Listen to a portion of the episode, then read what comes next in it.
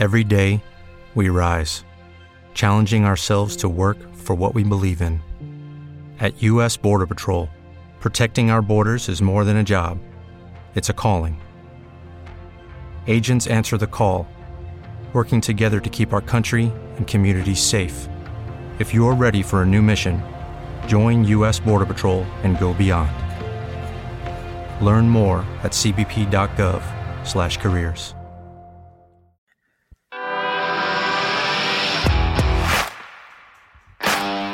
Bienvenido a Esto también es política, el podcast que habla tu mismo idioma, con Mario Girón y Miguel Rodríguez.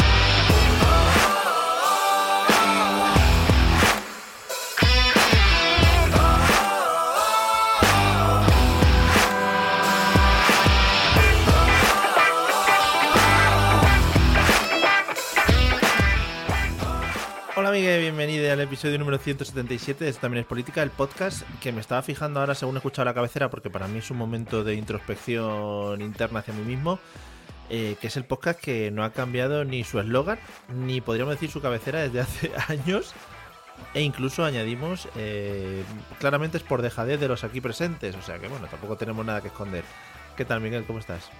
Bien, bueno, y no estoy de acuerdo contigo, ¿eh? No creo que sea por dejadez, sino más bien porque creo que es la sub- o sea, que es sublime, que no es. Que no tiene no- fallo, no hay- ¿no? Claro, no hay posibilidad de ir más allá. Claro. Y luego, aparte, un poco por pereza, es verdad. Sí. Además es una cabecera que nunca nos hemos preocupado del copyright de la música, ni siquiera de saber quién son los... Bueno, en fin. Bueno, mira, desde que Cristiano Ronaldo nos robó la música para el póker, a ver si me entiendes. O sea, tampoco vamos a ser aquí los tontos nosotros. Cuidadito, ¿eh? gente que venga de nuevas, igual se encuentra con Claro. esto ahora mismo ante sujetar, Cristiano Ronaldo robando músicas a un humilde podcast. Bueno, claro, claro. pues es que de eso poco se ha hablado en los medios. Sí, no, no, no, ha salido poco. eh. Ferreras, por lo que se está, otras cosas. Eh, vamos a hacer acuse de recibo de un par de comentarios que nos han dejado en Spotify. Bu- Bueno, de uno en concreto en el que, por lo que sea, en el episodio pasado dijimos algo de, de AMLO. Eh, ¿Otra vez? ¿Otra vez? ¿Otra vez el primo?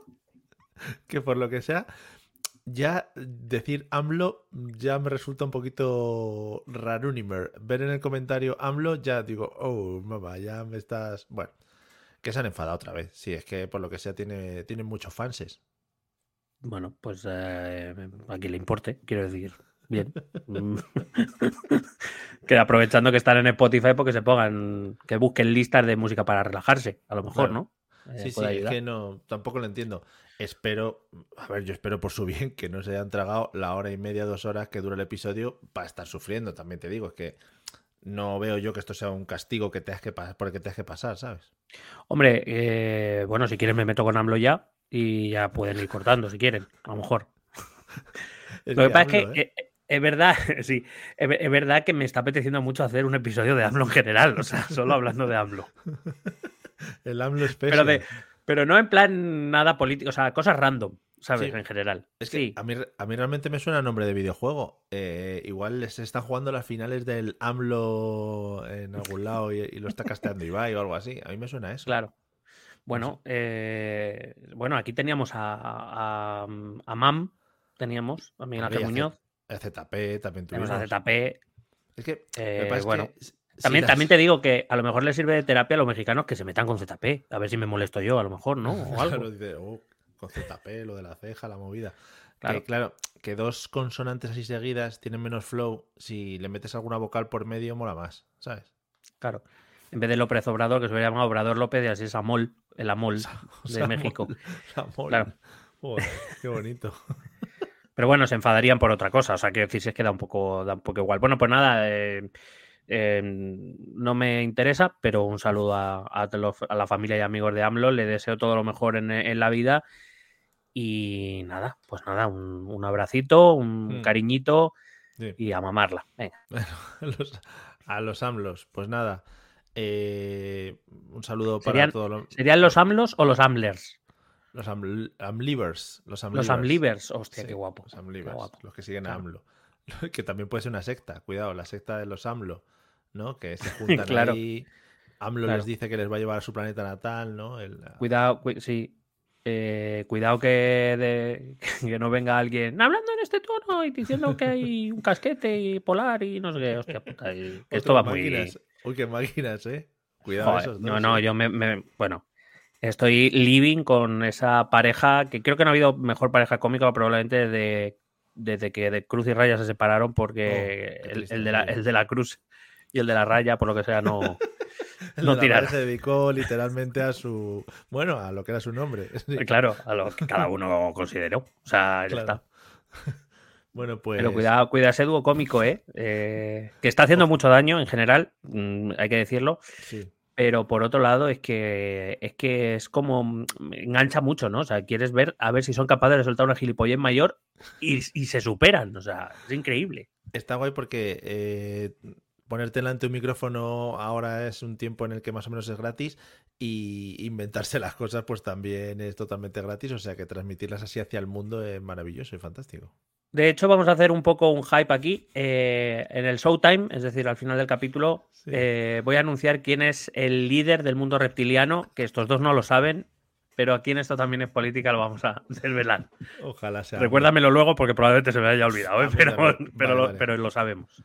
Vale, me voy a apuntar. Líder reptiliano. Bueno, pues nada, desde aquí también un saludo a Mr. Tartaria y a, y Mr. Empírico, que para nosotros a partir de ahora pues son dos personajes a seguir. Por favor, amigos, si lo seguimos desde el, desde el punto de vista del humor, mm, fenomenal. Si lo seguimos desde el punto de vista físico y, y cuidado. Irracional. Irracional, cuidado con las movidas. Efectivamente.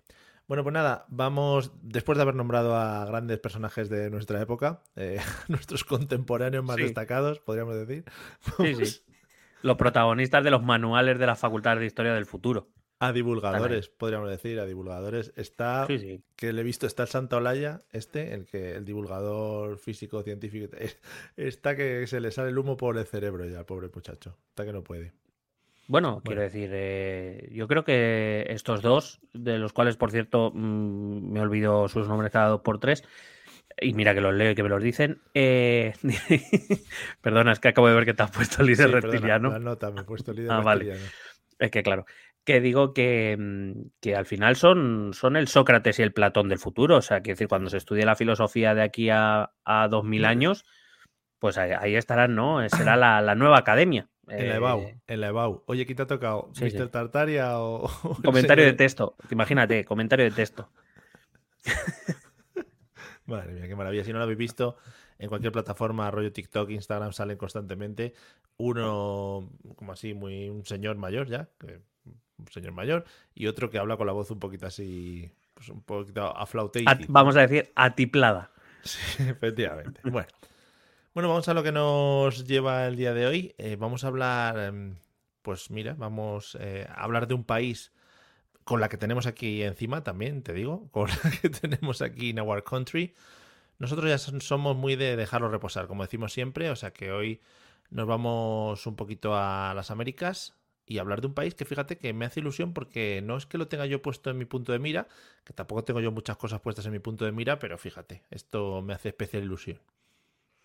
Pues sí, vamos a hablar de, Ecuador, un país que ha saltado a las noticias, por lo menos aquí en España, eh, desde hace más o menos dos, tres semanas, por sobre todo a raíz de un vídeo que apareció de cómo unos, unos guerrilleros, unos pandilleros entraban en un plato de televisión que estaba emitiendo en directo con escopetas y demás y encañonaban al, presentador y esto, bueno, una cosa muy bonita. Y bueno, pues a partir de entonces más o menos sí que nos llega alguna noticia, tampoco es que sea lo más prioritario porque está estando Perro Sánchez por medio o Isabel Díaz Ayuso, porque quieres que te diga, quiero decir, si me tengo que quedar entre algo grave que está pasando en Ecuador y la Fórmula 1 a lo mejor, pues no, o sea, que hay prioridades en la vida. Por favor, la Fórmula 1 y no creo que hayamos tenido pues ningún ejemplo aquí en España de, no. la Fórmula 1 ha ido mal, todo urbanos, bueno, todos los éxitos maravillosos y muchos trajes, por supuesto. Eh, ¿Qué te iba a decir? No, sé si, no sé si El Salvador está pisando un poco también las noticias que llegan desde el Ecuador, porque está a tope Bukele. Bueno, eso, eh, en las notas tengo, tengo puesto la posibilidad de hablar de Bukele. Entre otras cosas, sí que lo vamos a tocar un poco aquí, porque Ecuador está tomando un poco la deriva de, El Salvador, pero vamos a ver que no es lo mismo. Eh, que hay otros conflictos y otros peligros que hay en Ecuador que no hay en El Salvador. Pero bueno, Sí que es verdad que Bukele se está convirtiendo un poco en referente de un tipo de política, especialmente en Centroamérica y en el norte de Sudamérica, que, bueno, que, puede, eh, que, bueno, aunque es muy popular, no nos vamos a engañar, es muy popular en la zona e incluso fuera de la zona. Es decir, hay, hay gente en Europa y en Estados Unidos eh, que empieza a admirar profundamente a Bukele. Bueno, esconde otras cositas que no son demasiado sanas para lo que llamamos democracia, pero bueno, eso si quieres lo tratamos en, otro punto y vamos a explicar por qué Ecuador, aunque el presidente actual, presidente Novoa, eh, va a querer imitar a Bukele sin ninguna duda, él lo va a tener un poquito más complicado, pero esto, esto es hacia el final, o sea, esto es lo último ya que te voy a contar, porque antes, como siempre, vamos a ver de dónde surge este problema que está asolando Ecuador. Pues vamos, vamos a darle un poquito a Ecuador, que para los que no sepan, es un país más allá de la raya esa que de vez en cuando vemos en los mapas que separa los dos hemisferios. O sea que, adelante. Pues eso, eh, vamos a intentar explicar de dónde viene lo que está pasando en Ecuador. Yo, al igual que tú, bueno, em, en líneas generales, la política latinoamericana siempre tiene un punto también de interés, no, no un punto casi desde, desde nuestro punto de vista europeo, casi incluso podemos decir folclórico, en el sentido de, bueno, es una región muy peculiar donde eh, la evolución histórica y política contemporánea eh, sin afectarnos, por ejemplo, aquí en España, sí que en cierta manera nos toca porque no deja de ser parte de, nuestra historia también.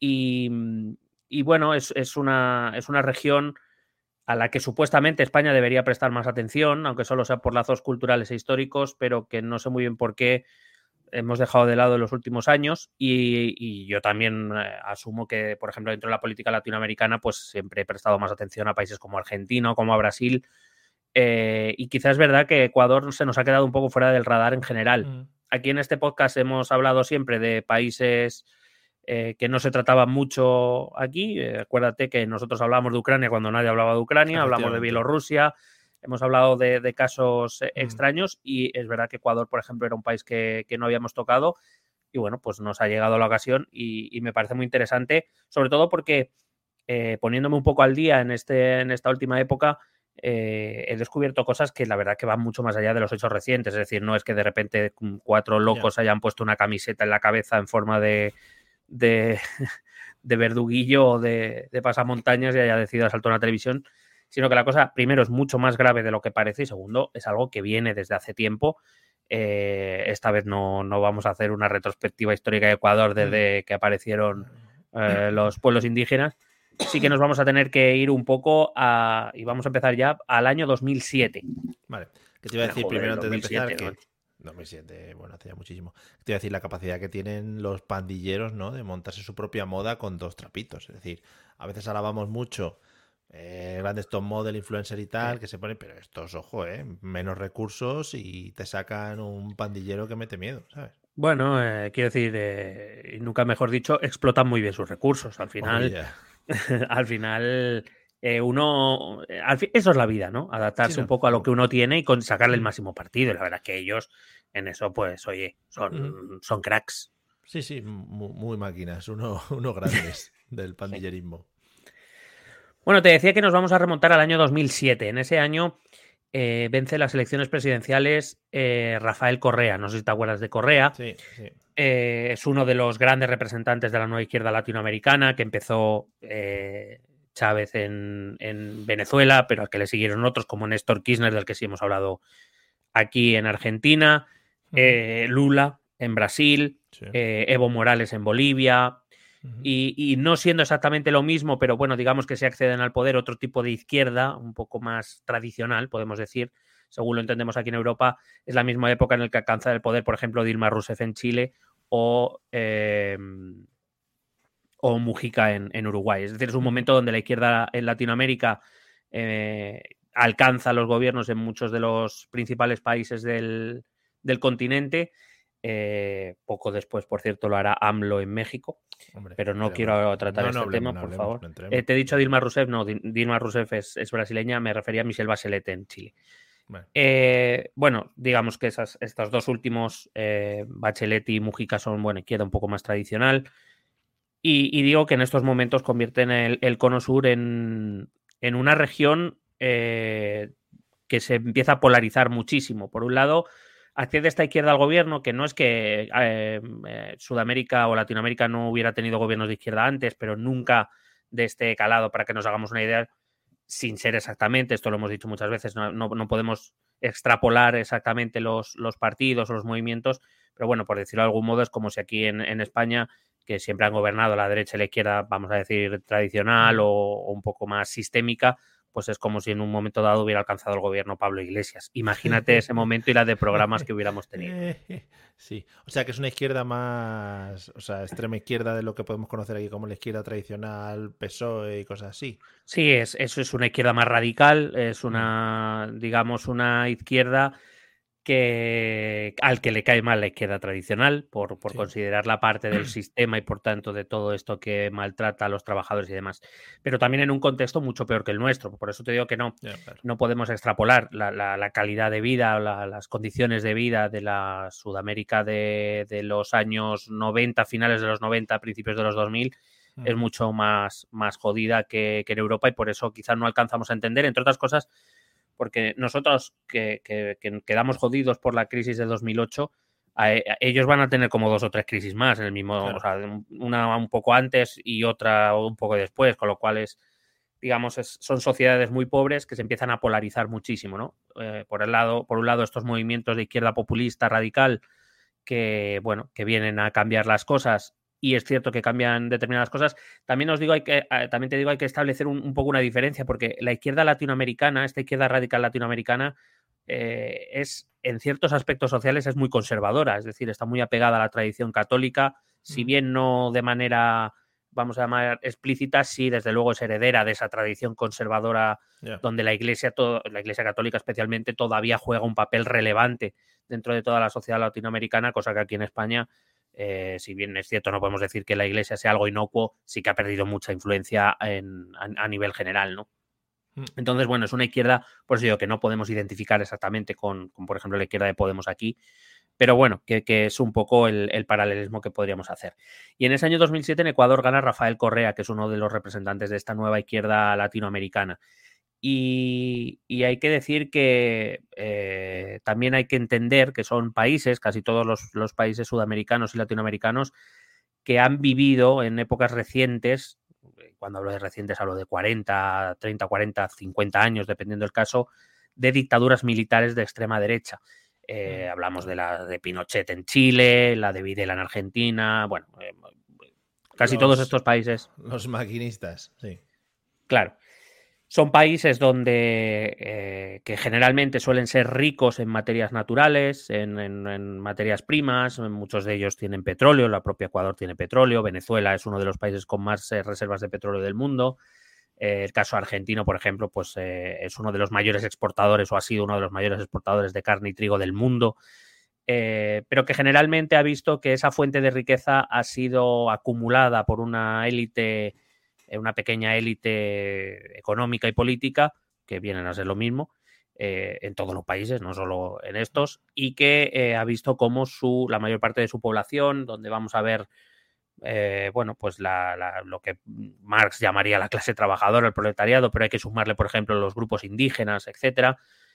bueno, pues viven en condiciones bastante, bastante difíciles, con muchos problemas de seguridad, con mucha violencia en las calles, eh, y con una profunda división interna entre los, entre los grupos políticos del país. Es decir, hablando mal y pronto, estos países en la, década, la primera década del siglo XXI son países tremendamente complejos y tremendamente complicados en situaciones muy, muy difíciles. Como en prácticamente todos los gobiernos latinoamericanos, Ecuador es un país que en su historia reciente ha sufrido episodios muy duros. Por ejemplo, sufrió una dictadura militar en los años 70. Eh, posteriormente se han dado varios gobiernos muy personalistas como en toda la región. Digamos que desde Europa se entiende menos, aunque los partidos políticos son indudablemente personalistas en el sentido de que siempre identificamos a su líder como la figura que moldea a esos partidos políticos, pero, pero digamos que aquí el partido político está exclusivamente, o incluso en muchos casos se forma exclusivamente para dar soporte político a un, a un líder que es el que se presenta. Eh, muchos de estos países, como Ecuador, son repúblicas presidencialistas, como Estados Unidos, es decir, aquí se elige a la persona, no se elige al partido, aunque le respalde un partido y porque luego hay que presentarse a las legislativas y demás pero es la persona a la que se presenta y la que gana y a la que, a la que vota la gente. Eh, muchos gobiernos de muchos de esos gobiernos personalistas de Ecuador después de la dictadura han sido eh, eh, gobiernos en los que solo se ha ahondado en, en, los problemas económicos y sociales del país, muchos de ellos basados en el mantenimiento de redes clientelares a base de, bueno, pues de, esto que tan, tanto se, se, llama aquí en la política española los chiringuitos, que, que, ayudan a que, bueno, pues a mantener una red fiel, digamos, de intermediarios y de votos que permitan la reelección y si yo ya no me puedo presentar, pues al que yo designe como mi sucesor para que se mantenga una política eh, continuista con procesos electorales muy irregulares en algunos de esos casos. O sea, quiero decir, no, no, son desde luego democracias ideales. Eh, y a pesar de que muchos en Ecuador y en toda Latinoamérica hacen verdaderos esfuerzos por ello, eh, la verdad es que todavía hay muchos países que, que, no se acercan a ese ideal de democracia que podemos tener aquí en Europa, pero repito, porque son sociedades muy complicadas, muy complejas, donde aquí, y aquí es donde vamos a empezar a, a entender un poco más el tema, hay, digamos, organizaciones no gubernamentales, pero no hablo de ONGs tipo ACNUR, ¿sabes? o tipo, tipo Médicos Sin Fronteras, claro. Eh, o, Save the Children, no, no estoy hablando de eso, sino digamos organizaciones no controladas por el gobierno que ejercen poder sobre al menos una parte del territorio. Aquí en Europa la, la, experiencia que más podemos conocer es la de las mafias italianas, es decir, un lugar que está donde el trabajo, donde la economía está controlada por este grupo extragubernamental y donde el Estado, por las razones que sea, tiene muy difícil eh, poder desplazarlos porque estas eh, organizaciones, entre otras cosas, se encargan de que la gente pobre pueda tener algo que comer, pueda tener un trabajo, eh, se encarga de las necesidades básicas allí donde el Estado no ha sido capaz de resolver los problemas de esta gente, con lo cual se ganan la lealtad de esta gente que prefieren a este tipo de organizaciones, por muy legales que sean, porque le aseguran un sustento de vida que el Estado en ciertos momentos no ha podido. Vale, me gusta mucho el concepto de organizaciones, ¿no? Porque parece que se han dado de alta en el registro y tal y cual. Eh, te, iba, a comentar, entiendo que en algunos casos concretos, no sé si en todos, eh, dices que el Estado tiene muy difícil la interacción y el manejar este tipo de organizaciones. Eh, algunas veces se intentará buscar un equilibrio, ¿no? Que es el mal menor a, tener a esos ahí controlando ciertas partes del territorio. O, siempre es una guerra constante. Es complicado. Bueno, la guerra constante no, porque a veces el Estado ni siquiera ha tenido los. Y ya veremos algunos casos porque están muy relacionados con Ecuador, como el caso de México, como el caso de Colombia, bueno, Colombia, acuérdate que uno de los episodios que grabamos, yo creo que fue en 2016, cuando empezábamos, que grabamos los acuerdos de paz entre el gobierno colombiano y las FARC, por ejemplo. Sí, ¿verdad?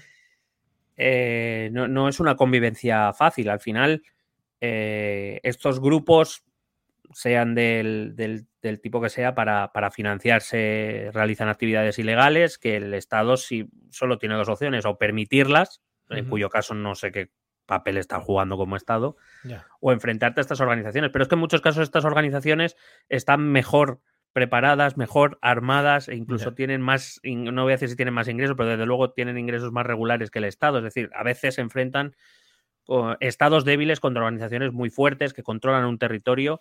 Y cuando digo que controlan un territorio es que si un coche de policía entra por ahí, nadie asegura que vayan a salir, por ejemplo. ¿no? Algo, mm algo que, claro, solo o les, declaras la guerra o, ya me dirás cómo, cómo puedes acabar con eso. Y de hecho hay muchos países latinoamericanos donde este problema sigue existiendo después de 20, 30 y 40 años de, este tipo de organizaciones. O sea que fácil, fácil no, no es, desde luego. y entiendo que la capacidad que tiene un gobierno para convencer a sus funcionarios de que tienen que luchar con gente o que tienen que ir a perseguir a gente que realmente sienten que lo que están defendiendo es es lo suyo y tal, pues tiene que ser un pelín complicado. Mm, no sé si tanto ese es el problema como el hecho de que en muchos casos lo... algunos de estos funcionarios tiran para el otro lado, a lo mejor. Eh, pero bueno, también hablaremos de esto. porque claro, es una, es una cosa que hay que tener en cuenta cuando el propio Estado tiene gente dentro que está financiada, pagada, sobornada por, por estas eh, eh, organizaciones ilegales para que miren para otro lado, pues eh, claro, la, labor del Estado se vuelve todavía más complicado. Es el que se supone que está ahí, al que tú has puesto para, vigilar o para que te informe o para lo que sea, resulta que, claro, le pagan más en el otro lado. pues claro, eso es complicado. Eh, te decía que más o menos estas, estas características generales eh, que más o menos te he contado antes se cumplen en prácticamente todos los países de Latinoamérica y de Centroamérica, em, cada uno evidentemente con sus particularidades. Eh, no es este el programa para tratarlos todos, este programa es para Ecuador, pero si a algún oyente le interesa, pues que nos lo en el buzón de sugerencias. si hay algún país en concreto que... Claro, sí. Por favor, pedid México. Sí, sí, eso es.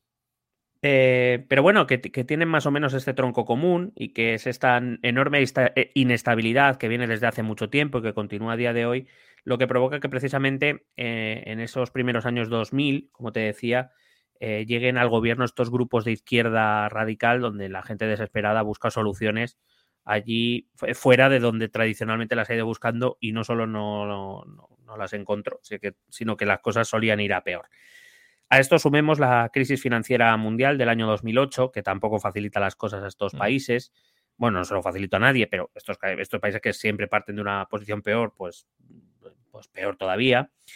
Y, mm, eh, hay que decir que, por ejemplo, Ecuador, al igual que le pasa con Argentina, también sufre una gran crisis en el año 2000, que no se acaba de recuperar y le llega la de 2008, después vendrá otra en 2015, después vendrá la de coronavirus. Es decir, eh, Ecuador y muchos otros países de la región han sido muy golpeados en los últimos 30 años. Eh, y como te digo, los, los gobiernos tampoco han sabido o no han hecho lo que debían para intentar proteger a su, a su población. Y como te digo, esto al mismo tiempo que ves como élites económicas, sociales y políticas del país se enriquecen, eh, se pueden permitir, por ejemplo, irse a Miami a vivir, o puede, o se puede, o se permiten sacar sus capitales y ponerlos en cuentas en bancos suizos. Eh, o, en o, en bancos estadounidenses y, bueno, pues eh, eso es lo que cristaliza la llegada de estos líderes de izquierda y más o menos un poco este es el contexto en el que Rafael Correa llega al poder en 2007. Em, hay que decir que em, la llegada de Correa se produce en un contexto, como te he dicho, de crisis económica y en un contexto en el que la economía ecuatoriana, eh, parece que voy a decir cosas random, pero créeme que al final todo tendrá sentido. Espero. Eh, ya había tenido una. has empezado diciendo líder reptiliano, ¿eh? O sea que. Sí, sí, sí. Bueno, al final, he dicho que al final todo tendrá sentido. Vale, vale, todo tiene sentido. Decía que Ecuador arrastraba ya una, crisis económica muy fuerte desde el año 99, que, de la que prácticamente no había terminado de recuperarse cuando llega a 2007, cuando llega a Correa. Y una de las cosas que había hecho Ecuador, no sé si te sonará, una de las cosas que hizo Ecuador en el año 2000 para intentar solventar esa crisis fue dolarizar la economía. Es decir, esto ah. que de lo que hablábamos cuando Milei. Eh, es cierto que hay que decir que en el largo plazo, más o menos, sí que consiguió dar cierta estabilidad a la economía ecuatoriana, pero eh, por el camino sufrió mucha gente. Em, eso significa que desde el año 2000 el dólar es la moneda oficial de Ecuador. Toma ya. Eh, que es lo que quería o lo que decía Milei que quería hacer. Hmm. Eh, recuerdo que dolarizar significa, o el objetivo de dolarizar, en el caso para Ecuador y en el caso de que, que es lo que promete Milei, eh, el objetivo es estabilizar la economía en el sentido de que vas a tener una moneda fuerte con pocas variaciones, las variaciones son pequeñas, no es como eh, monedas que se devalúan enormemente en poco tiempo. Em, eh, trata de atraer inversión extranjera, la inversión en dólares siempre es mucho más sencilla, mucho más segura. pretende restaurar la confianza en su sistema financiero, como porque al mm. operar en dólares significa que estás operando con una moneda fuerte y eh, pretendía controlar la inflación. Repito, debido a la estabilidad de la moneda era, era más fácil controlar la, inflación, sobre todo teniendo en cuenta que, tu inflación iría muy ligada a la estadounidense, que no suelen ser inflaciones altas porque el control monetario sobre el planeta en líneas generales es, bastante tenso. Es verdad que dolarizar, como ya explicamos, implica perder la política monetaria y eso implica que no vas a poder navegar en determinadas crisis económicas donde puedas hacer devaluar o, apreciar el valor de tu moneda para intentar navegar en, aguas eh, tempestuosas, vamos a decir. Pero bueno, eh, en principio Estados Unidos eso lo va a hacer por ti porque primero Estados Unidos es el primer interesado en, que la moneda se estabilice, que no haya mucha inflación. También te digo que Estados Unidos moverá el valor del dólar conforme a los intereses de Estados Unidos, no lo que le interesa a los demás, evidentemente. No creo que piense mucho en Ecuador, sí, efectivamente. Claro. Pero recordemos que en este año 2007, en el que Correa llega al gobierno ecuatoriano, es el año donde quiebra Lehman Brothers, el primer banco, la primera pieza de esta, de esta cadena de dominó que acabará siendo la crisis financiera mundial de 2008. Em, hay que decir que eh, al mismo tiempo, que si es verdad que en el largo plazo más o menos ha conseguido sus objetivos, digo más o menos con muchas pinzas, porque bueno, vamos a ver que Ecuador la mitad de su economía es ilegal. Em, claro, eh, en Ecuador se fue produciendo un reforzamiento de esa élite económica en esos primeros 2000 y eh, se fue, como te he dicho antes, produciendo un, empobrecimiento generalizado de la población, eh, a pesar de que si mirábamos o si miramos los números macros, es decir, PIB, tasas de desempleo y este tipo de cosas, veríamos que Ecuador en esta primera década la verdad es que responde bastante bien. Pero mm. claro, estas macromagnitudes miden lo global, pero no nos dicen qué está pasando en el interior, es decir, en, el, digamos, si hacemos zoom, eh, veremos mucha gente que no lo está pasando bien, que a pesar de que el país supuestamente vaya como un tiro, la riqueza o los beneficios de, esa, de ese progreso se lo están quedando unos pocos y no se está repartiendo. ¿Por qué te he dicho que nos íbamos al gobierno Correa? Bueno, el gobierno Correa, siguiendo un poco los paradigmas de esta nueva izquierda latinoamericana, va a impulsar varias reformas en el sistema ecuatoriano que vamos a tener que tener en cuenta para lo que está pasando ahora. La primera de ellas que te traigo es que Correa va a impulsar la introducción en la Constitución ecuatoriana del principio de ciudadanía universal. Ese principio lo que viene a decir, bueno, se basa en, estos eh, principios de que ningún ser humano es ilegal, que la inmigración no debería ser em, ni legalizada, ni, digamos, eh, hacerla sinónimo de delincuencia y ese tipo de cosas que digamos sobre el papel es correcto, está bien, eh, pero que a la hora de ejercer el gobierno en un espacio administrativo, por ejemplo, en un país, se vuelve algo un poco más complicado. Entre otras cosas, porque uno de los, una de las cosas que tiene que hacer el gobierno, las instituciones de un país, es controlar quién está en el país, sobre todo mm. para que pueda pasar, por si pasa algo, poder saber qué está pasando. Claro, este principio de ciudadanía universal implicaba que eh, se daba la oportunidad a, entrar en Ecuador sin necesidad de visa, es decir, ah. prácticamente sin control ninguno. Esto lo lleva, lo lleva Bascal en su programa político. Sí, correcto. tiene igual. Mm. Correcto. Eh, concretamente en, un, en, una isla, que pueden ir ahí todos los que quieran, ha dicho. Claro, claro.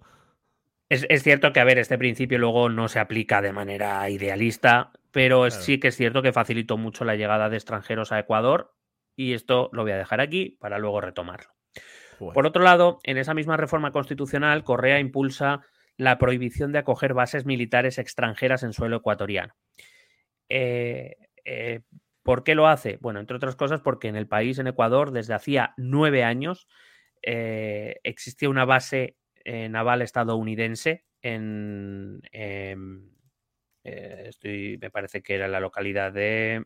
Mm, mm, mm, la, base militar de Manta. Voy a, nombrar mucho la ciudad de Manta. Manta es una ciudad portuaria de Ecuador, eh, costera, con un puerto importante. Bueno, ahí los estadounidenses, el ejército estadounidense tenía una base naval que era al mismo tiempo sede de la DEA.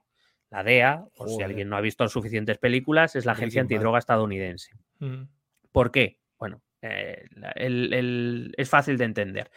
Estados Unidos y Ecuador llegan a un acuerdo mediante el cual en 1999, mediante el cual se le concede al ejército de Estados Unidos el poder instalar una base allí, en esta ciudad costera, en Manta, eh, para ayudar al gobierno ecuatoriano a luchar contra el narcotráfico. ¿Por qué? Porque la gran fábrica de la droga es Colombia. Si miráis un mapa, está al lado. Está justo encima.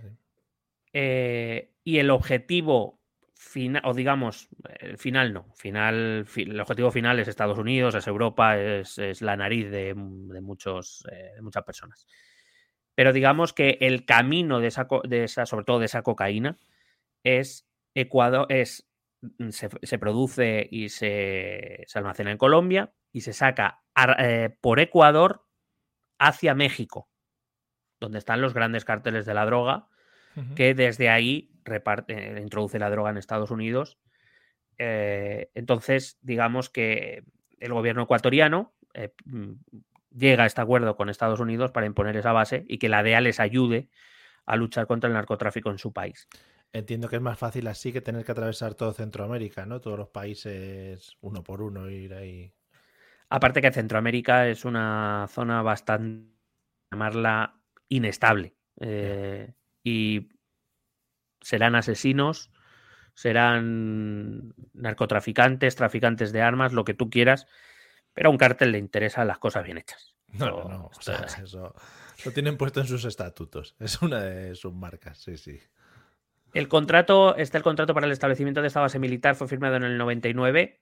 Eh, se firmó por 10 años, pero todo el mundo daba por hecho que se iban a prorrogar hasta que Correa llega al gobierno, introduce esta, esta cláusula en la Constitución y en el año 2009 decide no renovar la concesión de esta base militar estadounidense. Aparte, si recuerdas, pues la, retórica un poco de esta nueva queda latinoamericana que es contra el enemigo imperial yanqui. Eh, bueno, sí, como decía eh, Chávez, huela sufre, ¿no? Un hmm. poquito. Claro, el hecho de que la DEA salga de Ecuador va a empezar a complicar mucho las cosas en este tema. Porque claro, mm, te gustará más, te gustará menos, te parecerá mejor, te parecerá peor, pero la DEA es una agencia, eh, digamos, con mucha más capacidad. Solo la DEA tendrá mucha más capacidad que prácticamente todos los países latinoamericanos para luchar contra el narcotráfico. Claro.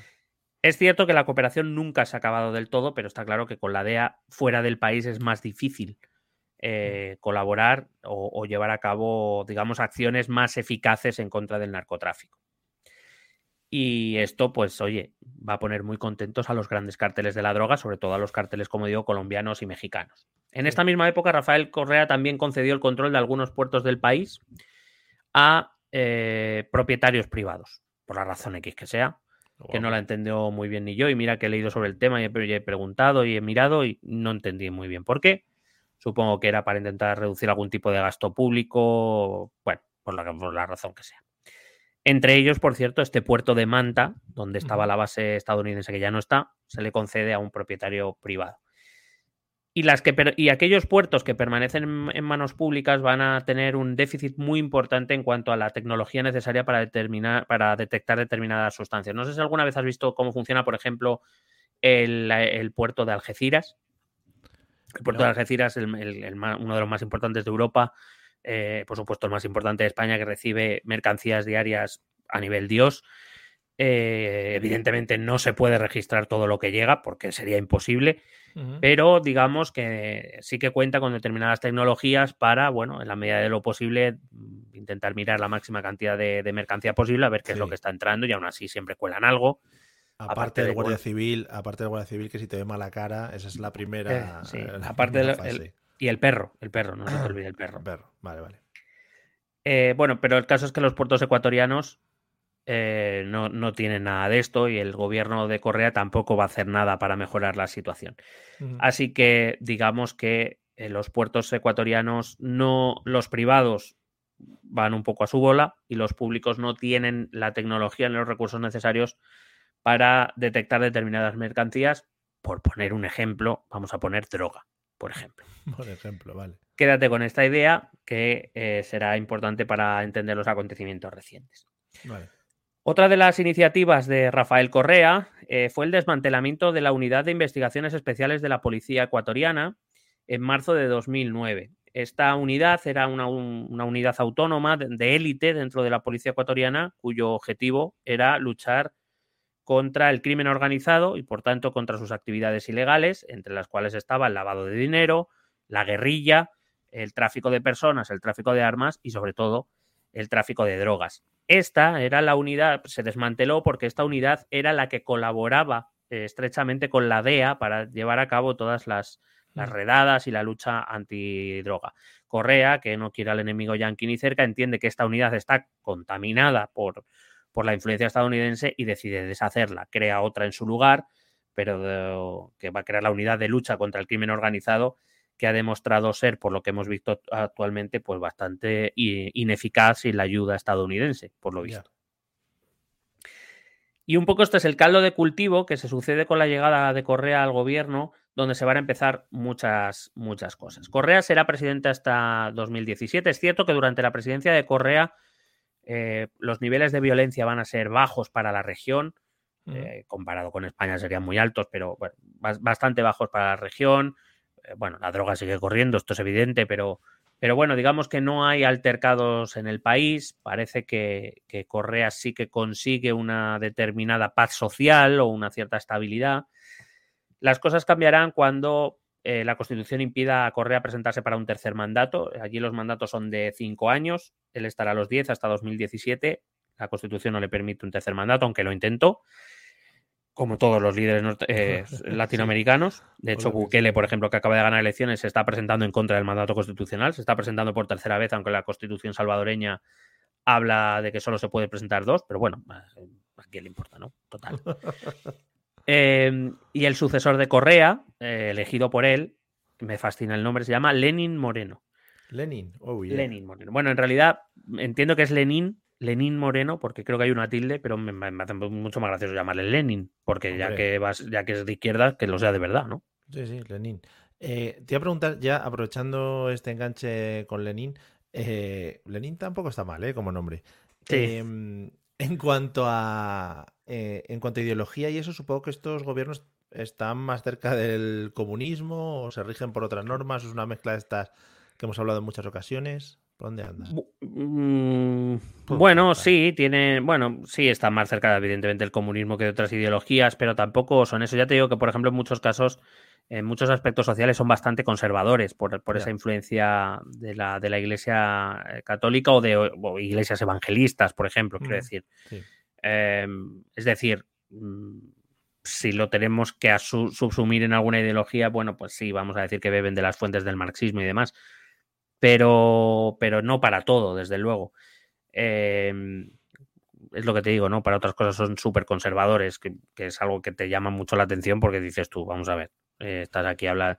Es, que es verdad que es que, es que Latinoamérica es una región muy, muy, muy peculiar en ese sentido, que para nosotros a veces es difícil de, entender. Es una religión, perdón, es una región muy conservadora en lo social, en líneas generales, donde, digamos, es lo que te decía, ¿no? La religión, mm, eh, eh, digamos, en el mundo occidental creo que es el, lugar o la región donde la, donde la religión, parece que estoy diciendo la misma palabra todo el rato, pero no, es la región donde la religión todavía tiene mucho peso en la tradición social, eh, que arrastra en cierta medida todavía los males de las independencias, de la cual siempre acusan a España, pero que digo yo que ya han pasado 200 años, ya alguien tendrá, alguien más tendrá culpa, digo yo, de lo que pase. Eh, independencias que han sido traumáticas, procesos de construcción nacional bastante tortuosos. Hay que, bueno, eh, por, meter ya la notita histórica, que si no me quedo a gusto, cuando Bolívar eh, y, San Martín lideran las emancipaciones americanas a inicios del siglo XIX, la idea de Bolívar es crear la Gran Colombia, es decir, crear una especie de Estados Unidos de Sudamérica. Y mira cómo han acabado, o sea, que no se llevan bien ni entre ellos. Entonces, pues, es un poco una historia contemporánea bastante tortuosa que, bueno, que hace que los movimientos políticos, que los, eh, digamos, la política en Latinoamérica a veces se nos escape o pensemos que es más igual a la nuestra de lo que es en realidad. Allí tienen, digamos, em, eh, senderos propios que, si no la sigues de manera continua es fácil perderse. Eh, porque tú puedes decir, quiero decir, son, son, gobiernos, estos, por ejemplo, Correa, el Kirchner, ¿Son movimientos cercanos, por ejemplo, a la Cuba de los Castro? Pues sí, pero, pero la Cuba de los Castro sí que se acerca de verdad al comunismo. Luego Ecuador, por ejemplo, cede puertos a, propietarios privados, que eso no ocurriría jamás en un sistema comunista, o por ejemplo eso no ocurre en Cuba. Em, entonces esto, tienen estas cosas que, que te despistan un poco. Pero bueno, sí, son movimientos de izquierda radical, que en líneas generales, sobre todo en lo económico, sí que intentan parecerse más a este tipo de cosas, pero no llegan a una mezcla rara, no nos engañemos. Para nosotros, desde nuestro punto de vista, quiero decir, desde su punto de vista, los raros seremos nosotros, claro.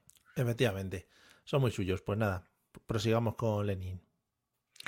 Bueno, pues Lenín Moreno eh, heredó un país tremendamente dañado en su economía. Hay que decir que Ecuador se vio muy afectado por, la, por una crisis que en 2015 afectó sobre todo a Venezuela. Esto sí que nos llegó a nosotros y se ha hablado mucho, más que nada porque son los años, si te acuerdas, en que aparece Podemos. Podemos aparece en 2014. Entonces empezó a hablar mucho de Venezuela. De repente todo el mundo era experto en Venezuela. Eh, Venezuela es un país que, quiero decir, el chavismo empieza en el 98. Em, pero que en estos años Venezuela sufre mucho y es verdad que se empobrece mucho. Chávez ya está muerto, ya está eh, Nicolás Maduro, eh, hablando con pájaros. Y eh, es, un momento en el que Venezuela sufre mucho. Es verdad que su inflación es cuando se empieza a disparar, empieza a sufrir mucho, porque es verdad que toda la política del chavismo se basaba en la, en la venta del petróleo. claro, cuando el petróleo estuvo alto de precio, todos los países crecían y la, venta de petróleo era consistente, cuando Venezuela estaba integrada en los mercados internacionales, por mucho que Chávez dijera que Bush olía azufre y, el famoso ¿por qué no te callas? y estas cosas. Claro, eh, los ingresos del Estado venezolano eran muy grandes por, la venta del petróleo. Pero cuando en 2015 parece que la crisis pasa y los precios del petróleo empiezan a caer, claro, los, los principales ingresos de Venezuela empiezan a caer también y eso es lo que hace lo que empieza a hacer que Venezuela entre en dificultades económicas más serias de lo que se podían prever. Y a Ecuador le pasa algo parecido. Ecuador es un país que lleva dos crisis económicas consecutivas de las que no se ha recuperado y además una de sus principales fuentes de ingresos eh, también empieza a caer. Eh, con lo cual esto empieza a ese malestar social, ese descontento social, empieza a originar protestas, empieza a originar manifestaciones y el gobierno que hereda Lenín Moreno, pues es un gobierno, es un gobierno jodido, porque la situación del país no está para, echar cohetes. Eh, vamos a ver cómo especialmente una de las cosas que más va a, mm, dañar al país y más va a colaborar a la situación actual es que eh, los que peor lo pasan son los jóvenes. Los jóvenes no encuentran trabajo, los jóvenes eh, no tienen recursos para emigrar o para buscar una vida mejor y se ven atrapados en determinadas regiones, en determinados ambientes mm, que prácticamente solo les muestran una salida. Es una situación de la que siempre esto, por ejemplo, vuelvo al mismo caso, eh, ocurre, ocurrió en el sur de Italia. Gente empobrecida, especialmente los jóvenes, que no encuentran una motivación, que ven como su gobierno no hace nada por ayudarles, o por lo menos así lo sienten. El Estado no está presente y de repente aparece un grupo de señores que te dan una pistola, te dice véndeme esta droga aquí y ves dinero y empiezas a ver cómo puedes tener una vida mínimamente, que es arriesgada, sí, pero que tampoco tienes mucho que perder en, tu situación anterior. Y entonces ese reclutamiento es lo que desde este momento, desde el 2015, pero sobre todo a raíz de, la llegada del gobierno de Lenín Moreno, eh, va a empezar a fortalecer a estas bandas, a estas pandillas ecuatorianas que van a empezar a reclutar a esos jóvenes que no ven futuro en su vida y que, bueno, esto por lo menos les ofrece un camino peligroso, arriesgado.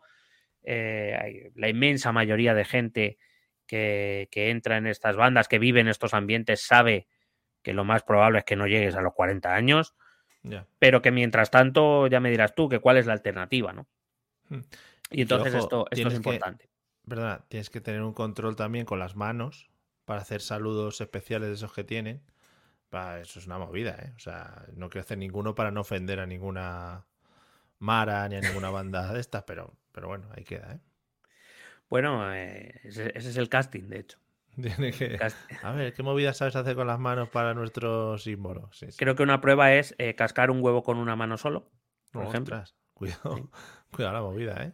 Otra prueba es, es hacer el con, con, tres bolos, hacer malabares y luego ya lo de matar a una persona, ¿no? y luego ya es matar personas, sí. Vale.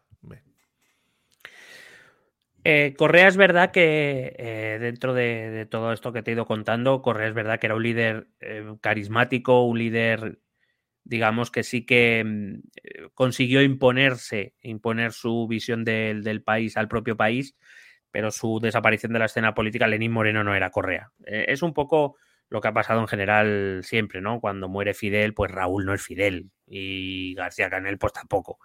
Eh, cuando desaparece, eh, bueno, cuando desaparece Chávez, Venezuela pasa una crisis porque Maduro no es Chávez.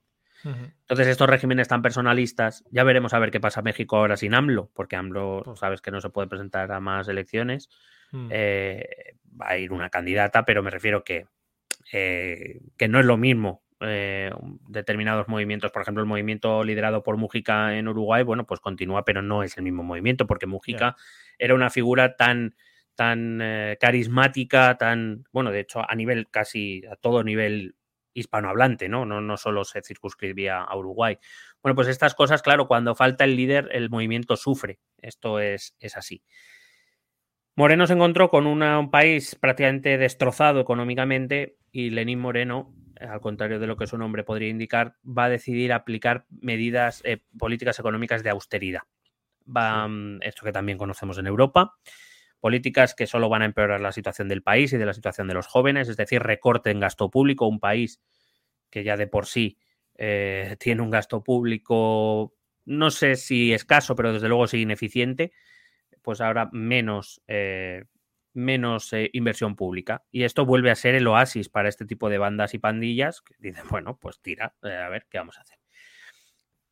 claro, em, entre estos recortes, Lenín Moreno recorta los presupuestos de policía, ejército y de las instituciones penitenciarias, lo que aquí llamamos los funcionarios de prisiones. Esto implica menos personal, menos equipamiento, claro y por tanto menos recursos para estas instituciones que supuestamente son las que deben mantener el orden en el país y deben luchar contra estas pandas y eh, estas pandillas y bandas ilegales y con toda su, actuación delictiva. Vamos, esto es lo que digo cuando me refería antes a que el Estado empieza a desaparecer, eh, especialmente en las zonas más empobrecidas, porque claro, si hay que quitar de algún lado, vamos a quitárselo a los pobres, no se lo vamos a quitar a los ricos. Y es ese, como te digo, es ese contexto en el que aparecen esos fenómenos que aquí identificamos con las mafias, que mejor conocemos como las mafias italianas, y que allí pues son las bandas. Bueno, ya, ya sabemos que hay bandas aquí también, de, bandas latinoamericanas que están instaladas en España, y vienen a ser un poco lo mismo, ¿no? ¿Dónde, dónde cogen? Pues cogen de esa juventud sin futuro, jodidas eh, económica y socialmente, que, que se siente engañada, que se siente abandonada por el Estado y digamos, estas organizaciones vienen a ocupar el lugar del Estado. Yo te voy a dar un trabajo, yo te voy a dar un salario, tu familia va a poder seguir comiendo, te voy a dar una casa, aunque sea pobre, pero yo te voy a dar algo que el Estado no te está dando. Las, las, pandillas o maras, como se las llama en otros lugares, existen desde hace muchísimo tiempo. Pero digamos que aquí en Ecuador es a partir de 2017 cuando empiezan a registrar ese notable aumento en el número de jóvenes que son reclutados y que ven, eh, como te decía, una esperanza de salida a su pobreza y a sus, y a sus, em, y a sus problemas. Al final, estas pseudo-organizaciones se parece que se preocupan más de ellos que el propio Estado, que les ofrecen una red de seguridad que el Estado no le ofrece y que sí, como te decía antes, ellos son conscientes, la mayor parte de ellos son conscientes de que conlleva riesgos pero que tampoco es que tengan mucho que perder y que mientras dure el tema, pues bueno, vivirán mejor que de la otra manera. Este recorte en el presupuesto de seguridad que te he indicado antes, eh, sin duda alguna va a reducir la capacidad de respuesta ante estas bandas. Por decirlo de algún modo, es el movimiento contrario. Mientras el Estado se, el Estado se debilita, las bandas crecen. Con lo cual, eh, digamos, en cierta manera, estás no sé si decir vendiendo, pero casi casi entregando al menos una parte del país a este tipo de bandas. Si queréis entender cómo funciona esto de manera un poco más, más eh, en profundidad, o algún día le podemos dedicar un episodio, o si no, eh, os aconsejo, por ejemplo, leer la novela de, bueno, la novela, el libro novelado de Roberto Saviano, que se llama Gomorra. Tiene una serie también, que por cierto está muy bien hecha, de HBO. Eh, y ahí entiendes perfectamente qué, es lo que pasa, ¿no? Em, ¿Por qué tanto joven, a pesar de saber que, como digo, por lo más probable es que no lleguen a, una edad demasiado avanzada, eh, deciden meterse en, este tipo de organizaciones?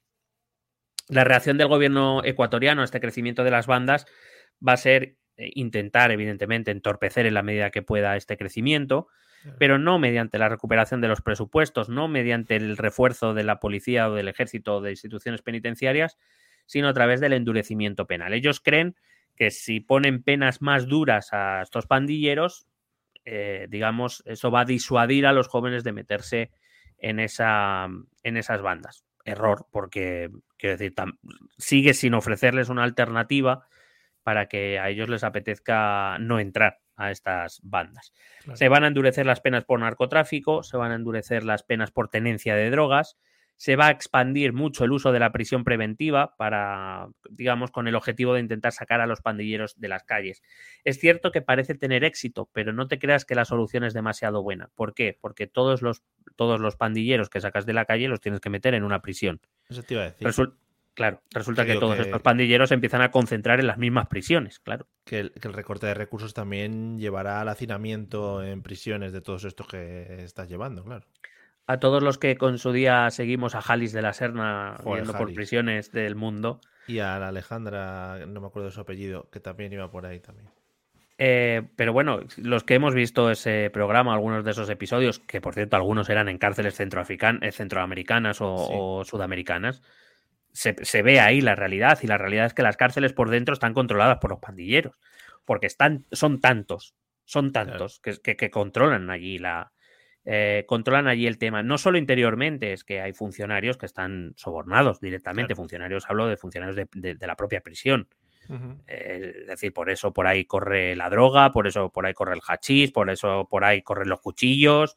Eh, y, los, y los capos que están encerrados viven mejor que reyes ahí dentro.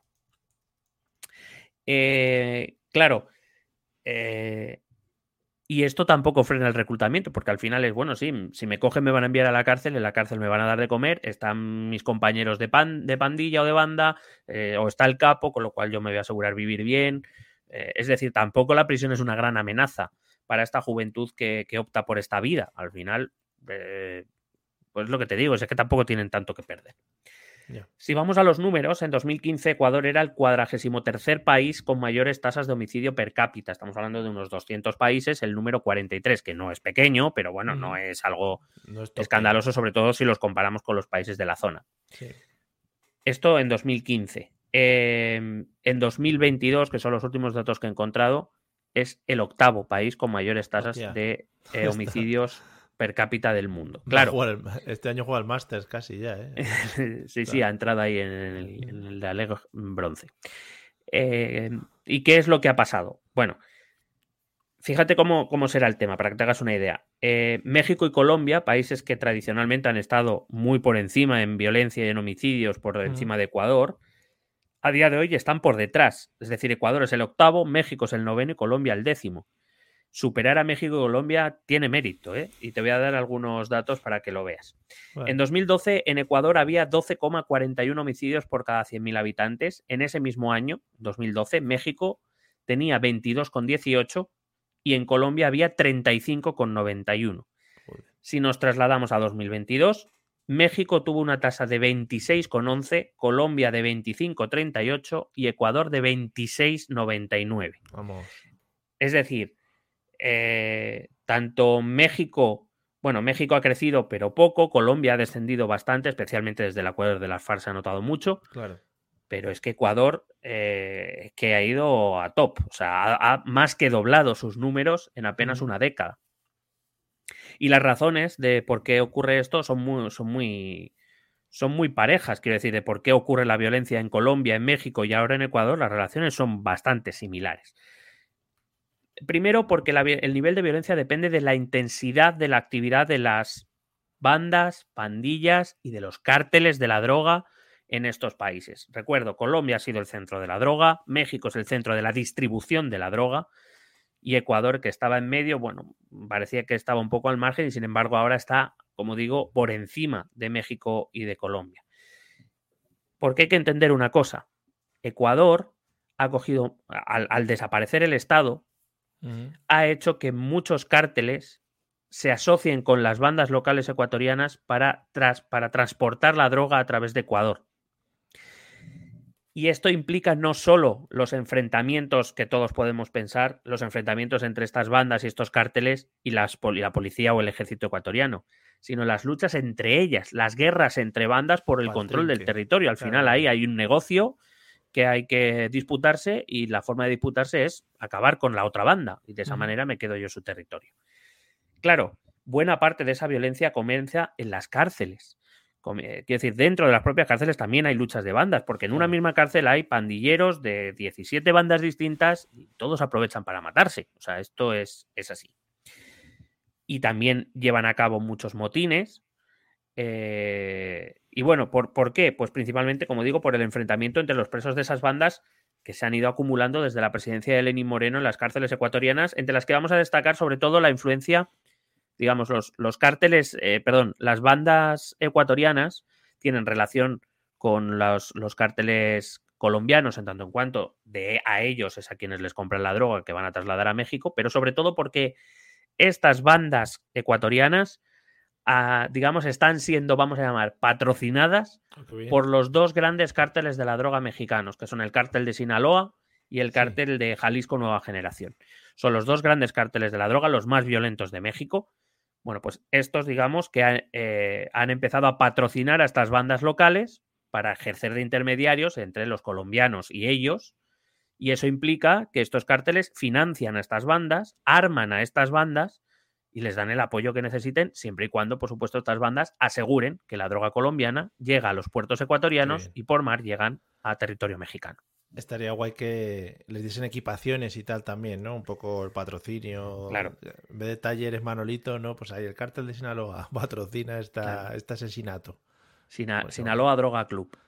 es eso. Eh, y estos motines y estas guerras de banda, que, se, que llevan cientos de muertos en las prisiones ecuatorianas, no pueden ser controlados por un funcionariado que además, como te he dicho antes, está desbordado. El funcionario de, los funcionarios de prisiones está desbordado. Ya sabemos, las cárceles, las cárceles están hacinadas y que, eh, como te he dicho antes, también han sufrido recorte de recursos, recorte de personal. Y eso implica, pues eso, que las cárceles son, digamos, eh, casi un terreno de juego más entre las bandas, porque los funcionarios de prisiones, yo creo que llega un momento entre que algunos son, como te he dicho, son, son eh, sobornados pues para pasar determinadas cosas a- al, al interior de la prisión. Yo también entiendo que muchos funcionarios de prisiones dirán, a os matéis vosotros, a mí dejarme en Ya. paz. Que, bueno, pues a ver, el que quede vivo que avise, ¿sabes? Mm, Pues ya ya. está. Y supongo que te preguntarás, ¿y por qué los cárteles mexicanos se han interesado tanto en Ecuador? Bueno, pues básicamente porque, eh, como te digo, la inestabilidad económica y política ecuatoriana, que es lo que he venido a contarte desde el principio, bueno, pues eh, han hecho que esas bandas locales hayan tomado el control de diversos territorios, entre ellos, sobre todo, lo que les interesa a los cárteles mexicanos, de algunas zonas costeras. ¿Por qué? Porque desde los puertos ecuatorianos la droga viaja hasta México. Joder. Sin embargo, en, 2000 en 2016, eh, voy a reiterar, se firman los acuerdos de paz entre las FARC y el gobierno colombiano en Colombia. Y esto tuvo dos efectos importantes. El primero, que una parte de las FARC que estaban insatisfechas con el acuerdo decidieron unir fuerzas con los cárteles colombianos de la droga, es decir, no querían firmar la paz con el gobierno y decidieron unirse a esos cárteles de la droga. Y dos, que zonas que antes estaban controladas por las FARC, al desmantelarse, eh, al convertirse en, en movimiento político, pero des- desmantelarse la guerrilla, pues hay zonas que antes estaban controladas por zonas colombianas, donde se cultiva droga y donde se transporta droga, que antes estaban controladas por las FARC, ahora ya no hay nadie. Y entonces los cárteles colombianos pues van a ocupar ese vacío que hay y eh, eso hace que también en Colombia empiecen las luchas entre bandas. De tal manera que Colombia, en cierta manera, se convierte, aunque sigue siendo el centro de la producción mundial de cocaína, eh, digamos que se convierte en un territorio un poco inestable. ¿Qué hacen eh, buena parte de los cárteles de la droga de Colombia? Trasladar parte de su proceso de eh, corte, digamos que se dice cortar la droga, eh, de que no me sale la palabra ahora mismo, de procesamiento Sí. y de transporte, lo trasladan al país vecino, que es Ecuador. Claro. Claro, un poco externalizando sus procesos de producción. Bueno, lo hacen muchas empresas, o sea que al final, sí. Claro, ¿qué pasa? Que entonces Ecuador ya no solo se convierte en un país de paso, se convierte en un país de producción. Claro. Y esto atrae todavía más el interés de los cárteles mexicanos. Sí, sí. Claro. Ahora, si la droga ahora se corta en Ecuador, me interesa mucho más controlar qué es lo que está pasando en Ecuador. Claro. A través de estas bandas, evidentemente, de estas pandillas. Pero, mm, claro, me interesa más. En un estado donde además, como te digo, el estado está muy debilitado, donde estas bandas controlan partes del territorio, especialmente las zonas costeras, bueno, pues yo me aliaré a las bandas que me interesen, les patrocinaré, les financiaré, les armaré, siempre y cuando me aseguren que a mí la droga me va a llegar fresquita para yo luego meterla en Estados Unidos. Qué bien, joder. ¿Se puede complicar un poco más? Pues claro que sí, coño. ¿Te acuerdas de esto de la, ciudad, de la ciudadanía universal que te he dicho al Sí. principio? Lo de Bueno. Mm. ¿Sabes quiénes las utilizaron o quiénes más se beneficiaron dentro de todo este jaleo que hay en Ecuador? ¿Quiénes llegan a Ecuador para participar también de la inestabilidad del país y del negocio de la droga? No. Pues eh, en un giro inesperado de los acontecimientos tenemos que hablar de la mafia albanesa. Obama, o sea, no hubiera acertado, ¿eh? Hubiera necesitado muchas pistas. Madre mía. Las estadísticas nos dicen que la presencia de la mafia albanesa empieza a crecer como loca desde 2015, cuando se produce esta, esta crisis económica, cuando se producen los primeros recortes, eh, y a partir de 2017 los albaneses prácticamente se hacen chaleses ya en Ecuador. Perdona, perdona que te interrumpa un segundito.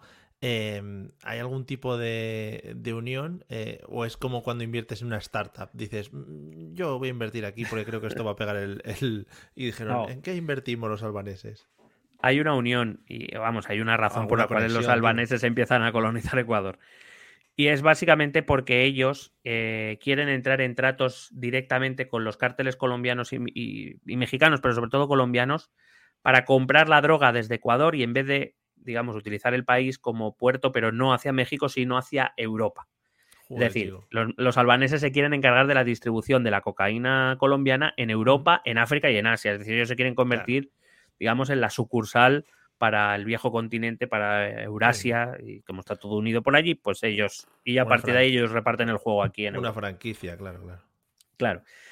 Eh, de hecho, eh, desde entonces tienen relaciones económicas estables, bastante estables con, por ejemplo, con el cártel de Sinaloa, es decir, buena parte de la cocaína que llega a, a Europa la trae la mafia albanesa desde Ecuador, comprada a la ma- al cártel de Sinaloa. Muy bien. Eh, es verdad que además en muchas ocasiones han aparecido sujetos relacionados con esta mafia muertos en territorio ecuatoriano. Claro, Que quiere decir, que ha muerto un albanés en Ecuador, dices, bueno, no pasa nada. Hombre, cuando Por ya eso- van por 25 empieza a llamar un poco la atención. Por eso, pero es lo que te comentaba. No existe una conexión que digas, no, es que en 1900 no sé qué, muchos. No, no, no, es, es en este eh, momento, es en este momento cuando la mafia albanesa ve un, digamos, eh, en el lenguaje, claro. Claro, es una oportunidad de mercado. Ellos, Claro, ellos ven que el negocio se está expandiendo, que Ecuador, eh, que, que se están asentando en Ecuador, que es un país cada vez menos eficaz a la hora de luchar contra el narcotráfico, y dice, bueno, pues nosotros vamos allí, montamos la sede y desde ahí exportamos a Europa. Y nosotros nos encargamos de Europa. De hecho, eh, en las redadas en Europa, es basta- eh, de las grandes redadas anticocaína, es muy habitual encontrar a albaneses. O sea, esto, esto es así. Vale. Vale, vale. Eh, el modus operandi es sencillo. Los cárteles mexicanos subcontratan el- a bandas o pandillas locales para supervisar el traslado de la cocaína colombiana por Ecuador. Eh, como os digo, ya desde hace tiempo también la, la- el procesamiento y la, y la distribución de esta cocaína eh, para enviarlos a México y de ahí a Estados Unidos, claro, y vende droga a la mafia albanesa para que ésta llegue a Europa, a África y Asia. Y es un negocio redondo, como te digo, en un país cuyo Estado ha sido enormemente debilitado desde 2017. A esto hay que añadir otros factores que han impulsado todavía más la cartelización, podemos decir, este término de Ecuador. Para empezar, recuerdo la. eh, decíamos al principio el hecho de sacar a Estados Unidos y a la DEA de territorio ecuatoriano. eh, eh, evidentemente, esto ha debilitado mucho al Estado ecuatoriano para luchar contra los cárteles de la droga. Pero es cierto, también te he dicho antes que Estados Unidos nunca ha dejado de colaborar en la zona. Al fin y al Mm. cabo, como te digo, la, la droga acaba principalmente en, en Estados Unidos. Claro. Eh, pero no es menos cierto que, por ejemplo, uno de los factores que ha hecho que en los últimos meses, y por eso ha aparecido en las noticias, la violencia haya arreciado, tiene que ver con la crisis del fentanilo. Estados Unidos ahora mismo está en otra movida, que es el fentanilo, y no tiene o no está dedicando los mismos recursos para luchar contra el narcotráfico eh, que viene desde Colombia, contra la cocaína, por decirlo de algún modo. Mm. Em, y, y esto, pues bueno, ha dejado a Ecuador en una situación complicada para poder luchar contra, contra mm, estos cárteles y contra estas pandillas. Sin duda alguna, otro factor importante es la falta de una estrategia conjunta en América Latina. Eh, quiero decir, em, hasta ahora cada país, muchos países han intentado y siguen intentando hacer la guerra por su cuenta, como si el problema de México fuera el cártel de Sinaloa o el cártel de Jalisco Nueva Generación, que son, son problemas de México, pero que el problema va mucho más allá. Es decir, es como cuando Milei anuncia que va a luchar contra el narcotráfico en Argentina, como si el narcotráfico dependiera de Argentina. Es decir, es un problema global, es un problema, me atrevería a decir casi mundial, pero bueno, en este caso hablamos de, de un mecanismo, casi de una cadena de producción a nivel de toda América, de todo el continente. Y, es evidente que es muy difícil acabar con ese problema de manera local. Y entonces, si los países latinoamericanos, centroamericanos y norteamericanos no se ponen de acuerdo, difícilmente van a poder acabar con este problema. Eh, al final, tú piensas, si lo pensamos bien, eh, los cárteles de la droga son multinacionales. Es decir, son em, enormes empresas ilegales, pero son enormes empresas que tienen sedes en muchos países, que tienen negocios en muchos países y que si quieres acabar con ello, bueno, eh, en el mejor de los casos, si tuvieras un gran éxito, y lo veo difícil, pero bueno, si tuvieras un gran éxito, podrías acabar con el cártel en tu país, pero no en los otros 19 en los que opera. Con lo cual, al final, la droga acabará volviendo a tu país, te guste o no, y, la, y el cártel volverá. Pero que además se ha demostrado que cuando se ha hecho esa lucha directa, eh, no se ha acabado con ellos, porque son organizaciones muy bien estructuradas, muy numerosas, muy bien financiadas, evidentemente. la venta de droga. La venta de droga. Claro, solo que lo que vende es droga, lo que vende son secuestros, extorsión, eh, sobornos a funcionarios, a policía, etcétera para asegurarse su posición y ante eso el Estado, pues mm, los estados, Colombia, México, que han hecho la guerra al narco, no han tenido demasiado éxito. ¿Crees, ¿Crees que tendrán un manual, ¿no? Para cuando uno entra de nuevas, ¿no? Al cártel o lo que mm. sea, te entregan el manual del empleado, eh, pues con el outfit, ¿no? Pues todo lo típico, entradas, salidas, horarios. Sí, te dan, te dan un, guion también para cómo vender droga. Si te tienes que dar de alta como autónomo, ¿no? Para, porque tienen rollos del falso autónomo, están diciendo ahora los que mueven la droga por las calles. Los riders de la droga, claro, Entonces, están diciendo, no, no, es que nos van a acusar de falso autónomo. Bueno, una movida, una movida. Claro, es que no estás pagando la seguridad social que debes, ¿sabes? Claro, claro, claro. En fin. Eh, hay que decir que Ecuador también, no todos los factores que opera en su contra, es que eh, es, eh, los costes de, ejercer estas actividades es bastante bajo en general. Es decir, es un país con buenas vías de comunicación, con puertos grandes, desarrollado en cierta medida, que tiene una economía dolarizada, por supuesto, esto es importante. Solo que lo malo es que las, esas vías de comunicación están controladas por las bandas. es lo malo, pero bueno, mm. aparte de eso. Te decía lo de dolarizado es importante porque eh, ¿en qué puede ayudar que Ecuador sea un país dolarizado al narcotráfico? Pues muy sencillo, es que la economía del país es estable, es que los cárteles pueden operar en dólares, todo el mundo acepta dólares. Eh, el, valor del dólar no se va a ver muy afectado, con lo cual, digamos, las inversiones, eh, las inversiones son, son estables. Y eso reduce riesgos financieros. Vuelvo a repetir que aunque parezca de coña, es que las grandes mafias, los grandes cárteles son empresas que no operan legalmente, pero Ni, llevan a cabo actividades legales, pero, pero que operan eh, como si fuera una empresa y claro, tienen que, entre comillas, tienen que cuadrar cuentas. y sacar rendimiento claro, todos los presentan cuentas. Sí, sí, lo de todas las empresas. Mm. A esto hay que sumarle que Lenín Moreno también hizo una enorme desregulación del país, intentando animar la, economía. Siempre ha sido muy buena idea desregular la economía, como bien ha demostrado la crisis de 2008. Eh, ¿Y qué pasa en una economía desregulada? Pues que puedes lavar dinero tranquilamente, lavar activos, eh, eh, ya que el dinero es aceptado en cualquier parte del mundo eh, quiero decir, el, dólar es, una moneda aceptada en cualquier parte del mundo. Es fácil de transferir entre países, lo puedes pasar por Ecuador tranquilamente, porque como no hay mucho control, pues tampoco igual. Y entonces es fácil convertir los beneficios del narcotráfico, que son ilegales, en dinero legal. Y esto es así. Con lo cual eso ayuda a que los cárteles también hayan tomado mucho interés en Ecuador. Y también, ¿por qué no decirlo? Que es mucho más fácil sobornar o extorsionar a alguien en dólares, no nos vamos a engañar. O sea, más no es lo mismo que si te ofrecen mil pesos argentinos que te ofrecen mil dólares, pues no es lo mismo, por lo que sea. Y a todo esto, sumémosle un factor indispensable, que es el aumento de la demanda mundial de cocaína.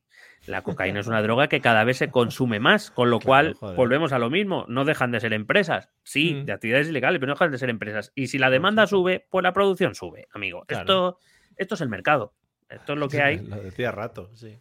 Decía, hay actualmente el consumo de cocaína ha alcanzado niveles históricos de producción, eh, ha aumentado notablemente la rentabilidad de cultivar coca. Mm. Eh, para que te hagas una idea de los datos conocidos, el último que yo he encontrado, el de 2021, nos dice que las incautaciones de cocaína, estoy hablando de las incautaciones, Claro, claro. de cocaína a nivel mundial tocaron su máximo, su máximo fue en, en el año 2021, eh, siendo incautadas 2.000 toneladas de cocaína. Y por lo que sea la droga no ha faltado. O sea que ¿cuántas habrá producido para que, a pesar de que se han retirado del mercado 2.000 toneladas, a nadie le ha faltado una buena raya? Lo que, nos está, lo que nos está faltando es algo así como el EGM, ¿no? Pero el EGM de la droga, ¿no? Que te llamen a casa y te digan, bueno, ¿usted ha tomado cuántas? ¿Se ha metido hoy? ¿Lonchitas a la semana? ¿Cuánto va? Y hacer un poquito de estadísticas. Sí, eh, perdón, estamos haciendo la encuesta nacional de la farlopa. Eh, nos importaría contestarnos una pregunta. El Lo cojonudo es que lo hiciera el cártel de Sinaloa. Claro, claro, ellos tienen su propio sistema de telemarketing y sí, sí, ahí llaman teleoperadoras, sí, sí, claro, bueno. Claro, Claro, que es una empresa CID. normal.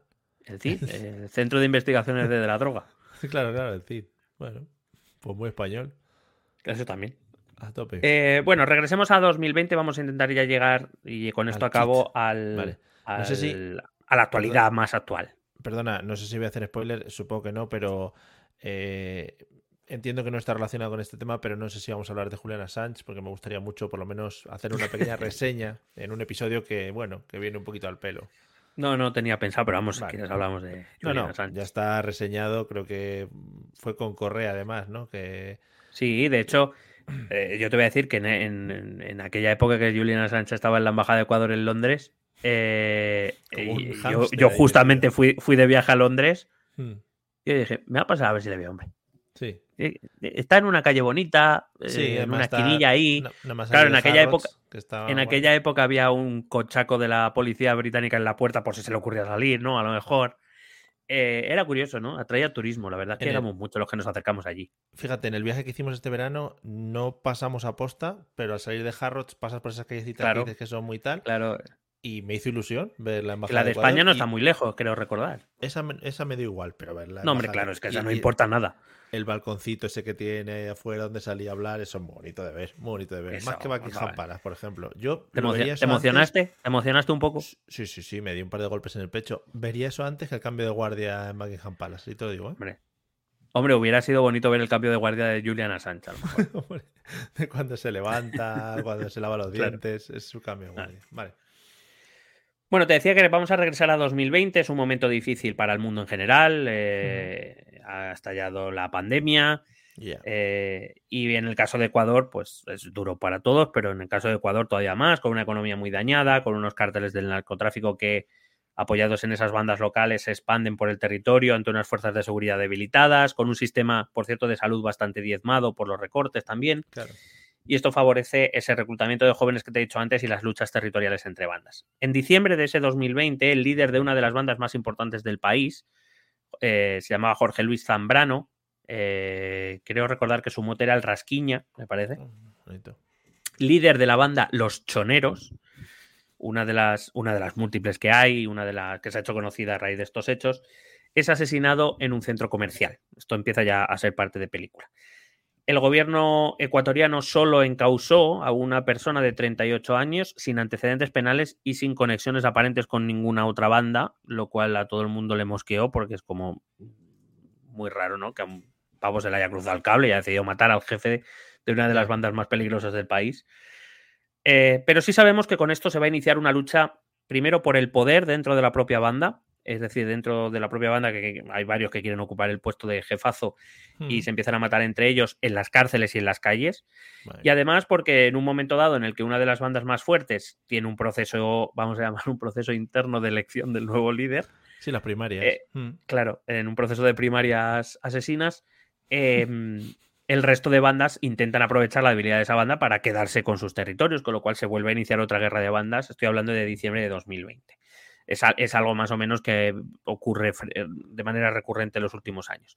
Sí, también esta pasa en violen- los, en los partidos políticos pasa muchas veces, ¿eh? Hay Sí. primarias y se Quiero decir, ¿dónde los está. Soraya? ¿Dónde está Soraya? No lo Por sabemos. ejemplo, ¿dónde está Pablo Casado? Pues todo eso. ¿Dónde está Susana Díaz? No lo sabemos tampoco. No, no sabemos. Estará dando vueltas con el coche de, de perro. ¿Dónde está, ¿Dónde está el rival de Abascal en las primarias? No lo sabemos Bueno, tampoco. Bueno, porque ha, ha habido una movida que es los horarios no han cuadrado. Muy bien. Claro, por lo que sea.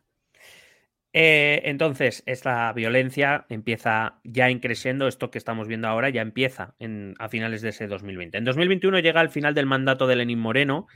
Las elecciones fueron ganadas por Guillermo Lasso, un conservador. Cambiamos de los correístas a, a un gobierno conservador, expresidente del Banco Guayaquil. Como presidente, Lasso se peleó con todo Cristo, eh, se peleó con sus aliados del Partido Social Cristiano, que supuestamente, bueno, supuestamente no, que les, le apoyaron en la segunda vuelta para que saliera presidente. Eh, se peleó con el correísmo, por supuesto. Se peleó hasta con el movimiento indígena que, bueno, pues pasaba por allí. Con su hermano Pablo, ¿no? Pablo Lazo, no. claro, hombre, claro. Y su madre Gloria, Lazo. Em, y decía que, eh, bueno, pues digamos que Lasso tampoco favoreció lo que era ¿no? la unión política del Estado contra las bandas, por decirlo de algún No venía en un tono calmado, ¿no? Claro, para que te hagas una idea, recibió muchísimas protestas, recibió un paro nacional, es decir, una huelga general que ordenó reprimir duramente con el resultado de siete muertos, más de 300 heridos y más de 150 detenidos. digamos, lo que va a hacer que el país esté un poco molesto con él, por lo que sea. Por lo que sea, sí. A eso hay que sumarle que en enero de 2023 va a estallar el llamado caso Encuentro, el cual no me voy a meter. He estado leyendo sobre él, me parece súper curioso, pero bueno, te lo voy a resumir por si acaso algo que aquí en España ni, se parece a nada que haya pasado aquí. Vale, Lo que pasó es que básicamente la Fiscalía General del Estado eh, empieza a investigar una trama de corrupción dirigida por un tal Danilo Carrera Drouet, cuñado del presidente Lasso, que, bueno, pues utilizaba las empresas públicas para determinados chanchullos, a lo mejor. No sé si eso, ¿sabes? el cuñado. qué país, qué país, de verdad, qué vergüenza de país. Sí, la verdad es que ojalá eso nunca ocurra en Esperemos no ver nunca eso aquí en España. Efectivamente. Eh, esto va a hacer que el Parlamento, que la Asamblea Ecuatoriana inicie el enjuiciamiento político, digamos el, equivalente al impeachment estadounidense, que sí que hemos traído ampliamente a este podcast. Y para evitar ese juicio político, eh, hay que decir que el proceso judicial está todavía en fase de investigación, es decir, una cosa es la vía judicial y otra cosa es el juicio político, que lo que pretendía era quitar al aso de presidente por decisión de la Asamblea, pero em, para evitarlo, pues Lasso decide dimitir, disolver las cámaras y convocar elecciones presidenciales para el 2023 porque no sé, porque por lo que sea no, no quería pasar por ese trago. Y lo haría enfadado seguramente, porque así son los políticos también indignados. En plan, no, vamos aquí. es que vais a por mí. Es que vais a por mí. No se puede dejar al cuñado aquí que, bueno, en fin. Respecto a la lucha contra la violencia de las bandas y contra el narcotráfico, Lasso la verdad es que tardó bastante en tomar medidas mínimamente efectivas, debido sobre todo a esos problemas que se estaba pegando con todo Dios. Fue en abril de 2023 cuando declaró a bandas y a los cárteles como terrorismo para iniciar, digamos, un tipo de lucha diferente. Eso de facto lo que hacía era autorizar al ejército y a la policía a utilizar armamento letal contra los pandilleros se afanó en arrebatarle el control del puerto de Guayaquil a los cárteles, cosa que parece que consiguió, pero también es verdad que eso significó que otros puertos quedaron descuidados y las bandas se lanzaron a matarse también entre ellos por controlar esos puertos más pequeños, eh, pero bueno, que al final servían para los mismos fines que era para mandar la droga a México. Mientras tanto, eh, la dimisión de Lasso lleva a la convocatoria de elecciones presidenciales, cuya primera vuelta se convocó para el 10 de agosto.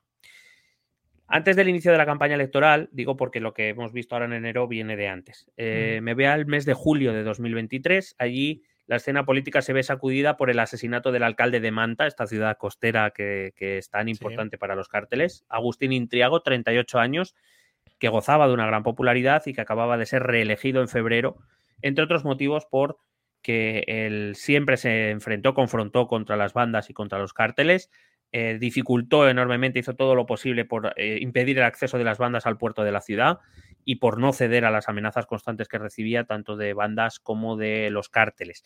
Fortaleció la presencia policial en las calles, implementó estrategias coordinadas con el Ministerio de Defensa y el Ministerio del Interior ecuatorianos.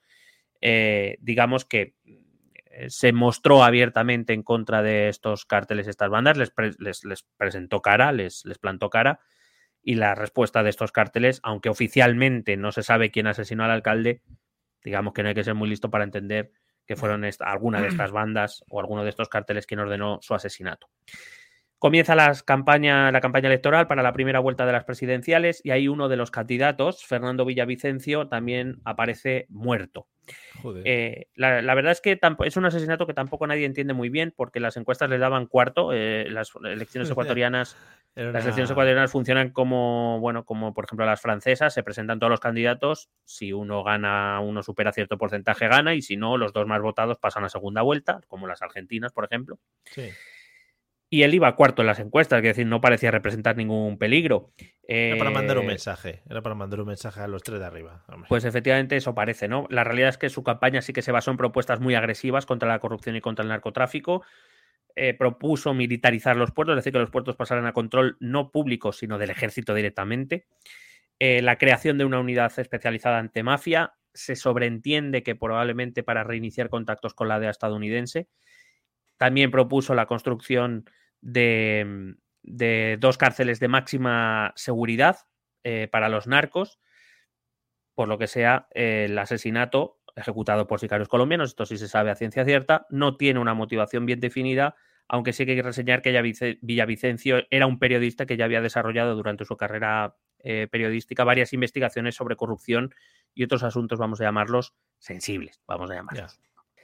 Finalmente, aunque la, evidentemente la campaña electoral se detuvo, las elecciones, la primera vuelta de las elecciones se celebraron en la fecha prevista, el 10 de agosto. La favorita, la correísta Luisa González, venció con casi el 34% de los votos, eh, iba líder en las encuestas.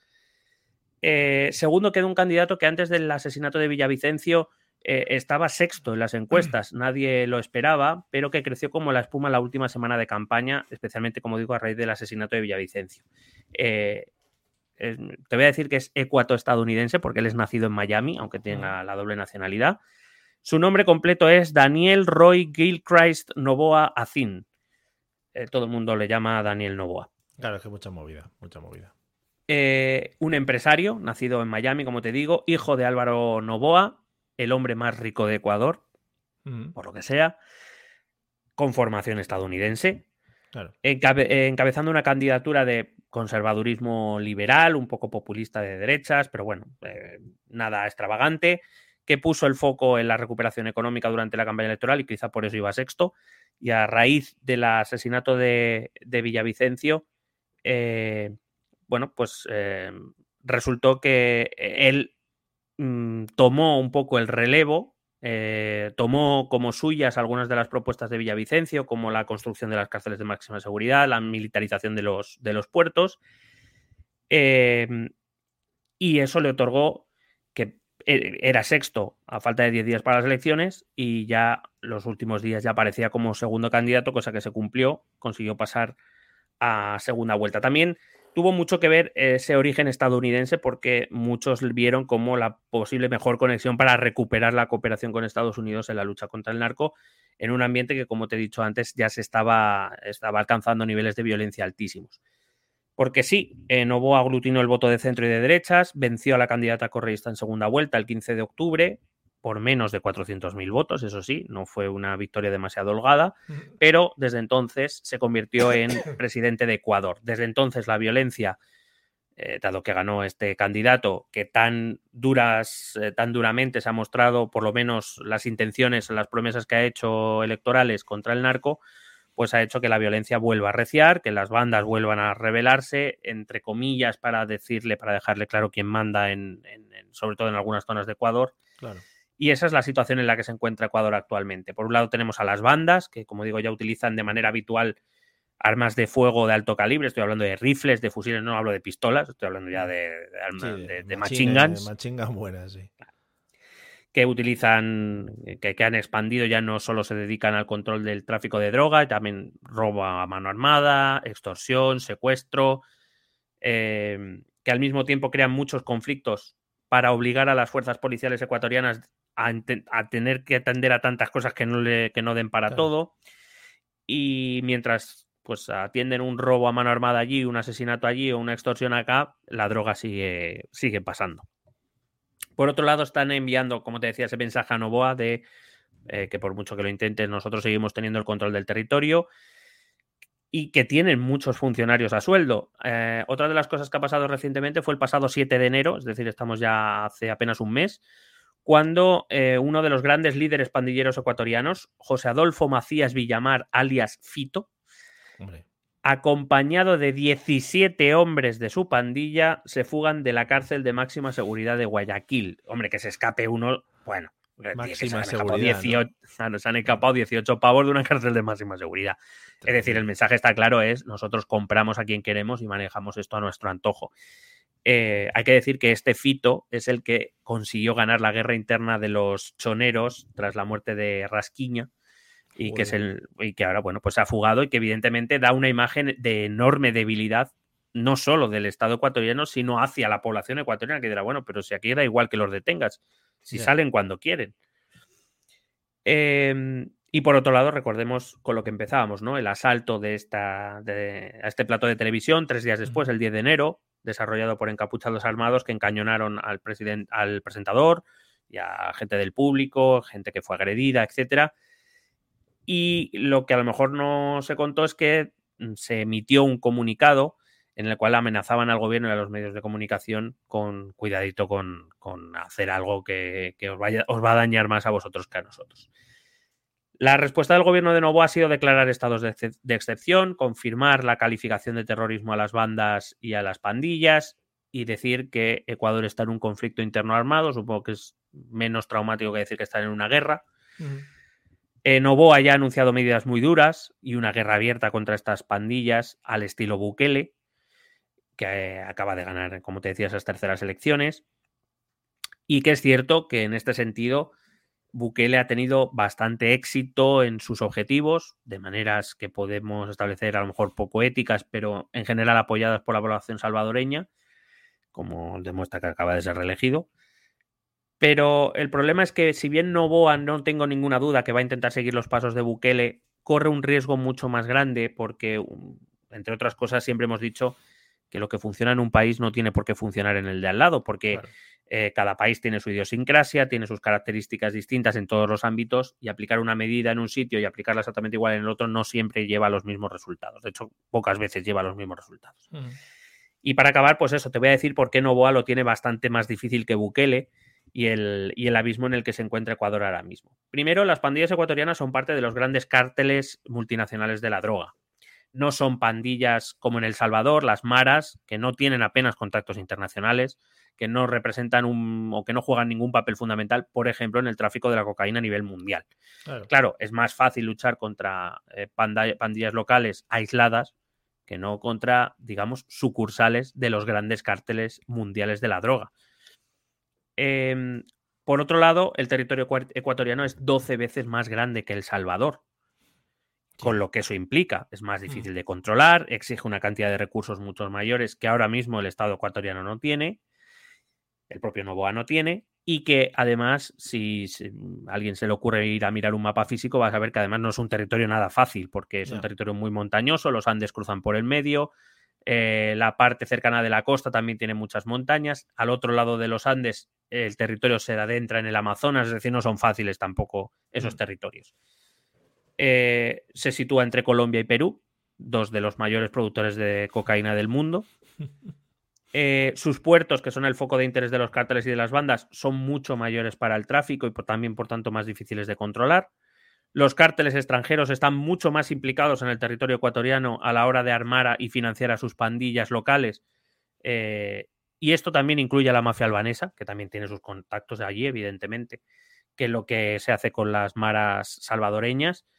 Y hay que recordar, entre otras cosas, que el mandato de Novoa acaba en 2025, porque aquí no se reinicia la cuenta electoral, es decir, el ciclo electoral que se inicia en 2021 acaba en 2025, independientemente de que haya uno, dos o tres presidentes. Eh, con lo cual, tampoco sabemos si, si Novoa está en condiciones de afrontar una tarea de tal magnitud, que es un proyecto a largo plazo. Hay que recordar que Bukele lleva ocho años y va a tener otros cuatro más. Eso es un proyecto largo. No sabemos si Novoa va a tener todo ese tiempo. Eh, ni siquiera sabemos si cuenta con los apoyos internos. Bukele no tiene oposición y a la oposición se la ha pulido, es decir, no tiene tampoco problemas internos, con lo cual puede enfocarse en la guerra contra las maras, mientras que aquí no sabemos muy bien cuál es la situación actual de la política interna ecuatoriana. Casi me atrevería a decir, y ya sí, ahora sí que sí, con esto acabo, que lo que se ha iniciado en Ecuador tiene más riesgo de parecerse a las guerras contra el narco que ocurrieron en Colombia y en Ecuador eh, perdón, y en, y en México, que no tuvieron o que no han tenido demasiado éxito, que a, que al Salvador de Bukele con ese éxito que ya analizaremos en algún programa contra, contra sus maras. Y aquí te lo dejo. Muy bien. Hablando de apoyos eh, que dices de, pues, del presidente Novoa, te voy a enseñar uno de los apoyos principales que tiene, que yo buscando su imagen a veces busco cositas a ver qué, salen y tal. Bueno, pues he encontrado este apoyo para los que lo veáis en YouTube, pues os vais a alegrar mucho de verlo, porque yo creo que cierra un poco lo que es el episodio de hoy, ¿no? Eh, creo que esta persona aquí apoyando al presidente, pues estas dos, dos, dos grandes emblemas, nuestra Isabel Díaz Ayuso eh, entregándole no sé qué medalla a Novoa. Ahí ya tiene un apoyo La medalla internacional de la Comunidad de Madrid. ¿Tenemos medallas internacionales? Joder. Por su defensa. a todo, coño. Sí, por su defensa de las tan almacenadas, tan amenazadas democracia y libertad. Hombre, hombre, hombre vamos a ver. Si nosotros aquí, la comunidad de la libertad, es decir, ¿cómo no vamos a dar medallas a la gente, ¿no? Por ese tipo de cosas. Internacionales. Medallas internacionales, efectivamente. Pues nada, quería despedir pues es eso, haciendo un pequeño homenaje como siempre a nuestra magnánima presidenta y al señor Novoa, pues que hemos hablado mucho de él. Bueno, pues no lo tiene muy fácil, muy sencillo, ¿no? En Ecuador, entonces... Está, está la cosa complicada y la cuestión está en que, desde luego, si no es con apoyo externo, Ecuador lo va a tener complicado. Lo va a tener complicado, por lo menos en el corto plazo. Las, las bandas son muy fuertes, los cárteles están muy presentes y muy interesados en que las cosas sigan así. Eh, quiero decir, el gobierno mexicano lleva años intentando luchar contra los cárteles y ahí están los cárteles tan tranquilos. Quiero decir, que siguen existiendo y no han acabado con ellos. Que con las notas pequeñas que ya han dado los eh, las bandas de oye, estamos aquí y tal, eh, meter otra vez apoyo americano podría ser, perdón, apoyo estadounidense, podría ser es una guerra ya que flipan, ¿no? Mm, pero no sé si es la única. A ver, desde luego la solución ideal es que todos los países de América, desde Canadá arriba, aunque lo sufre menos, hasta Argentina, Chile abajo, se pongan de acuerdo en una estrategia conjunta. Si de verdad tuvieran interés en hacer eso y en conseguirlo, eh, sería mucho más fácil acabar con estas bandas. Pero la cuestión es que de momento eso no ocurre. Y ya te digo, México lleva años, Colombia ha estado años luchando con. Y de hecho, los, los cárteles colombianos siguen existiendo también. O sea que no, que no es que se hayan conseguido muchos éxitos y llevan muchos años eh, pegándose con los, con los cárteles. Así que Ecuador, que es un país más débil en prácticamente todos los sentidos, pues mucho más difícil lo va a tener contra estas multinacionales. Bueno contemos también que está Netflix por detrás sacando series, es decir, es una cosa que están apoyando también un poco al cartel, mm. en plan, no vamos a quedar sin series de, droga y eso. Pues, Creo que están preparando una que se llama Lenin. Lenin, ojalá, la historia de Lenin. Bueno, pues nada, vamos realmente a lo que estaba esperando las personas que han llegado hasta aquí. Vamos a nuestro showtime. Recordemos lo que hemos apuntado al principio y, y no tiene más. Escuchen esto y luego ya, pues lo que nos da gloria. Escucha nuestros métodos de contacto. Puedes escribirnos un correo electrónico a la dirección esto también es Si lo prefieres, puedes buscarnos por Facebook o Twitter a través del nombre ETE Política. Nos encontrarás en YouTube, donde colgamos las grabaciones de todos los episodios. Y si necesitas un contacto más cercano, únete a nuestro canal de Telegram. Busca el enlace en nuestras redes sociales. Toda esta información y mucha más la puedes completar a través de nuestra página web www.estotambiénespolitica.com. Porque tú también formas parte de Esto también es política.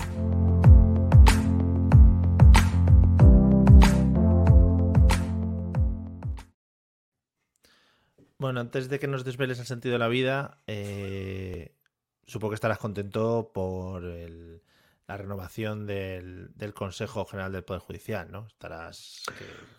Estoy en éxtasis, que diría Jafar. ¿Pero lo han renovado ya? ¿O están en ello todavía? No, no. Ah, vale, bueno, que le han dicho en Europa que ya lo pueden ir renovando cuando vayan viendo. Que, que le han dicho, en Europa se ha sentado el comisario y ha dicho, ¿en serio? Pero, ¿En serio? ¿Qué, venís a contar? Que no tengo yo cosas que hacer. Contin to me, contin to me. Todo peleleja venía aquí a verme. En fin. Eh, bueno, eh, yo creo que ya es el momento de que desveles el líder reptiliano. Ojo, que también te quiero decir, me haría muchísima ilusión ¿eh? que fuese o Bertino Borne o José Manuel Soto. Podrían ser mis dos opciones. bueno, Eh, son, son luces de gas, son, para, son pantallas de humo para, para despistar, pero Vale. claro, serían elecciones muy obvias, pero, pero Claro. no. Yo después de que eh, quiero recordar que mm, el, el que habla raro, ¿cómo se llama? Bueno, el que habla raro, habla los dos raro. El que habla agudo, ¿cómo se No llama? sé, Mickey Mouse. Es que yo no, El Mickey no- Mouse. No, sé el nombre. Después de, que, después, de que el, eh, después de que el Mickey Mouse de las eh, conspiranoias eh, dijera que Rosalía era Illuminati. El de los, el de los toroides electromagnéticos. Efectivamente, ese, ese. Eh, después de que dijera que Rosalía es Illuminati, ha dejado prácticamente descubierto, menos al líder de los reptilianos, que yo sé quién es y que nadie se espera. Nadie se espera, y si es español, ¿eh? lo voy dejando caer por Hombre, hombre, hombre. Es Es, quien, do- es quien dio, por lo visto, es quien ha dado la orden de cambiar niños por tecnología, creo. Niños por tecnología. Sí, sí, sí. Estoy viendo, eh, estoy siguiendo un poco las mejores, los mejores momentos, ¿eh? lo tengo aquí puesto. Por ejemplo, entre otras cosas, porque si Rosario, eh, Rosario, si Rosalía es Bueno, Illuminati, cuidado, Rosario no sabemos, ¿eh? La familia bueno, Flores. Rosario no, efectivamente. Bueno, Claro, Rosario no pues, es nada. No. Eh, te iba a decir, si, si Rosalía es Illuminati, claro, es que el otro dijo que los Illuminati desayunan cordón umbilical de los niños que matan para intercambiarlos por tecnología. Es que es una movida, ¿eh? Porque, a ver, Claro, claro, desayunar cordón umbilical, ¿con qué lo haces? Porque yo, a mí, se me plantearía ahora, ¿qué haces a la sartén? ¿Vuelta y vuelta o directamente? Porque eso comerlo así está un poco duro, ¿sabes? mm, Es- no lo es sé. Puro, es puro tendón, es que eso Claro, que no es rasga, que, ¿sabes? es que yo al, al no ser élite reptiliana no te puedo decir, no soy Illuminati, es que Por no lo sé. yo- es una cosa que me estoy planteando ahora mismo. Decir, Claro. pues, ¿esto cómo lo haces? ¿Lo cocinas? ¿Lo, o lo cueces? Yo qué sé, no sé. Claro, sí, y enriqueces. Eh, bueno, eh, ¿estás preparado para lo que te voy a decir? Sí, sí, Es que, no te lo, es que no te lo esperas, ¿eh? No, no, ojalá. no, no, no te lo esperas. No, no. Bueno, ahí va. El líder reptiliano. Sí, sí, sí. perdón, perdón. No, no te rías porque son Que por cierto, que- se ha reunido con Jeffrey Epstein, seguro. Eso también te lo digo. Hombre, que, Que está, está vivo, lo sabes, ¿no? Como Stephen Hawking también está vivo. Está vivo, sí. Y cuidado con Jim Carrey, ¿eh? Que también, Jesús Gil también está por ahí. Rico. Eh, perdón. Es que parece No, que que no me lo estoy tomando en serio. Parece que no me lo estoy tomando en serio. Claro, es que puede cambiar el rumbo de lo que es la civilización Claro. moderna. Claro. Te he dicho que es español, pero no es español. ¿eh? Pero ha tenido mucha relación con España. Vale, vale. El líder de los reptilianos es Mourinho. Ahí te lo dejo. Que, que, que se veía venir. Rebátelo, rebátelo si puedes. No, no es que se veía venir. Es que se veía venir. Se veía Claro. venir. Mucha sea, movida. sí, sí. Claro, cuando le metió el dedo en el ojo a Tito Vilanova, que para descanse, era porque Tito Vilanova venía de otra dimensión. Era una, o sea, se estaba defendiendo. O le estaba haciendo una transmisión de datos. No se Claro, como, bien. sí, como, como el que le ha metido el dedo en el culo a un futbolista este fin de también. Estaba transmitiendo, le estaba insertando el USB. a lo campo, sí. Le estaba haciendo una transmisión de USB y dijo. Y el otro Claro. le dijo, pero has terminado ya la transmisión, que tengo que sacar un saque de banda. Claro. Pero luego se creían que le estaba echando la bronca, pero no, le estaba No, no, claro. confirmando si había extraído bien el USB con seguridad, que era lo Claro, importante. Claro, claro, porque luego eso, eso se borra la información y estás jodido. Hombre. Y tienes que volver a la tercera, a la quinta dimensión a por la información. Es un No, no, eso el toroide electromagnético luego es una movida, ¿eh? Y el, el primado negativo no te digo más, ¿eh? Cuidado con Mourinho No, no, el no, primado sí. negativo. Si al final también te digo una cosa, que el que no... eh, quiero decir, aquí somos muy esclavos por no querer saber, porque la gente no quiere saber, porque la información está ahí. Sí, sí. La información está ahí, todo el mundo sabe que la Tierra es plana y que llega un momento que te caes Claro. y que, y que hay una cúpula Sí. eh, que te, por lo que sea. Porque vamos a ver, no ha habido ningún experimento que haga que el agua se pegue a una esfera. Eso no Bueno, existe. La famosa rueda de prensa de Mourinho nos lo estaba diciendo, el ¿Puqué? ¿Puqué? Este- para que nos preguntásemos nosotros, para que nos Claro, preguntásemos claro, claro que nosotros, sí. Claro que sí, claro que sí. O sea, y cuando qué? salía a quejarse de los árbitros, en realidad se estaba quejando de los líderes humanos que no eran capaces de, está, está. sacrificar suficientes niños con cordones umbilicales comestibles. Es lo que va a sacar el Lidl este, esta semana nueva. Lo va a sacar. Sí. Va a sacar. Esta Con cecina semana- de león, creo recordar, que era, la movida. Pero bueno, están Croquetas de cordón umbilical y cecina de león. Masterchef, ¿no? Bueno, esta prueba es una prueba de exteriores. Os hemos llevado a un hospital. En fin. Claro.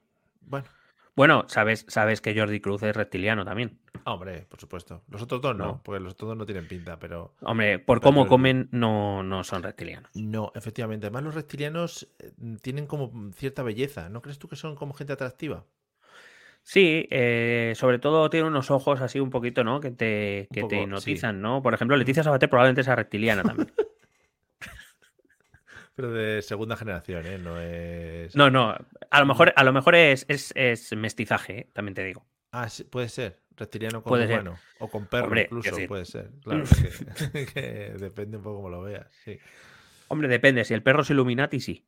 Vale, vale. Bueno, pues nada. Oye, eh, yo creo que este es el cierre perfecto, ¿no? Para hablar de Ecuador y desvelar un poco por los misterios del planeta Tierra y hacia dónde va a ir nuestra civilización, ya digo. Si quieres, eh, para dejarnos para el próximo programa, te digo quién es el, el, líder supremo de los Illuminati. A lo mejor te interesa. Joder. Sí, sí, sí. Me interesa, me interesa. Lo dejamos así como hype para el próximo. Sí, sí. También te digo que probablemente en estos 10 minutos es lo que ellos llevan haciendo en los últimos tres meses. ¿eh? O sea, que es ponerse a desvariar y a ver qué va saliendo, ¿no? Pero, pero bueno, yo, yo sé quién es, quién es el líder Illuminati. La líder es una mujer, ¿eh? también te digo. Ah, lideresa. Vale. Eh. No es Rita, no es Rita, porque si fuera Rita también me daría mucha ilusión. ¿Qué Rita? ¿Cuál, ¿Cuál de las Ritas? Barbera. No, Rita Maestra. Esa, esa, esa fue, pero por lo que se ha dimitido. Pero puede ser que esté con Jeffrey, que esté allí también con Michael. Sí, pero ya no ejerce, porque quiere decir, si estás con Jeffrey estás escondido, ya no, no puedes ejercer. A lo mejor, ¿sabes? Es como un poco el Club Bilderberg, donde el líder, la lideresa de los Illuminati va alguna vez a pedir consejo, pero, mm. pero no puede ejercer directamente. ¿Y el, rey Juan Carlos I es Illuminati o.? No, ese es, ese es el único que no se está enterando de nada de la movida. a su alrededor los ha tenido siempre. Eh, pero... vamos, ese ha estado rodeado toda la vida y no se ha, no se ha pispado de nada. Le llamaban y decían, no, pero no, que no, que me estás contando de los ojos. No sé qué, hace con los ojos, qué le pasa a ese. en, plan, a mí llámame a cazar el elefante, ¿sabes? y a una movida que hacía con la moto por las noches. bueno. Y con las escopetas también. Presuntamente, presuntamente, sí. Mm. Una mezcla. Hubiera sido mm. buen, buen Illuminati, ¿eh? También. Cuidado que. Mm, cuidado que Froilán no esté ahí vigilando, ¿eh? Que esté a ver si trinca. Igual, igual. cuidado, ¿eh? Luego la abuela, ¿eh? Cuidado. Bueno, amigos, hasta aquí nuestro episodio de hoy en el que, bueno, creemos que hemos dado mucho más sentido a vuestras vidas y nos ponemos un poco a la altura de pues grandes influencers, como hemos hablado de Mr. Tartaria y Mr. Empírico. Lo próximo que vamos a hacer es eh, sacar un Kickstarter en el que vamos a, para que nos paguéis un viaje a la Antártida, porque queremos ver de primera mano el muro eh, intentar llegar eso al, Para ir a ver a los gigantes. Y a, ver si el reset también nos pilla, nos pilla seaos, ¿eh? ¿El, reset me devuelve el pelo? Pregunto. Mm, claro, es igual hay que pedirlo. Ah, es con preorder. Por si acaso, con solicitud. vale, vale, por si acaso, poneros ropa interior limpia porque siempre lo decían los padres. O sea, esa es una mm. frase que los padres nos han intentado por primado negativo colocar. Mm. Decían, no, tú ponte ropa interior limpia por si tienes un accidente. Lo que tienes un reset. lo, que quieren decir es que si el, que el reset te pille con los gallumbos limpios. Con la muda limpia. O la bragas o lo que sea en cada caso de cada uno. Que fíjate, yo cuando era pequeño me decían, hay que tener la muda limpia, y decía, pero si yo no conozco ninguna muda, mamá. pero bueno, todas, todas hablan. Bueno, Amigos, eh, amigas, gracias por escucharnos, gracias por seguirnos y sobre todo a los Patreon, os amamos. Por cierto, y ya como punto final y definitivo, muchas gracias a los que nos estáis donando desde Noruega, que es un país que podéis estar haciendo otras cosas porque sois más avanzados que nosotros, muy avanzados, y estáis escuchando este programa. O sea que muchísimas gracias por darnos vuestro dinero noruego. Eh, nos vemos en el próximo episodio y nada, que disfrutéis de todas estas cositas. Vale, hasta luego. Un besete.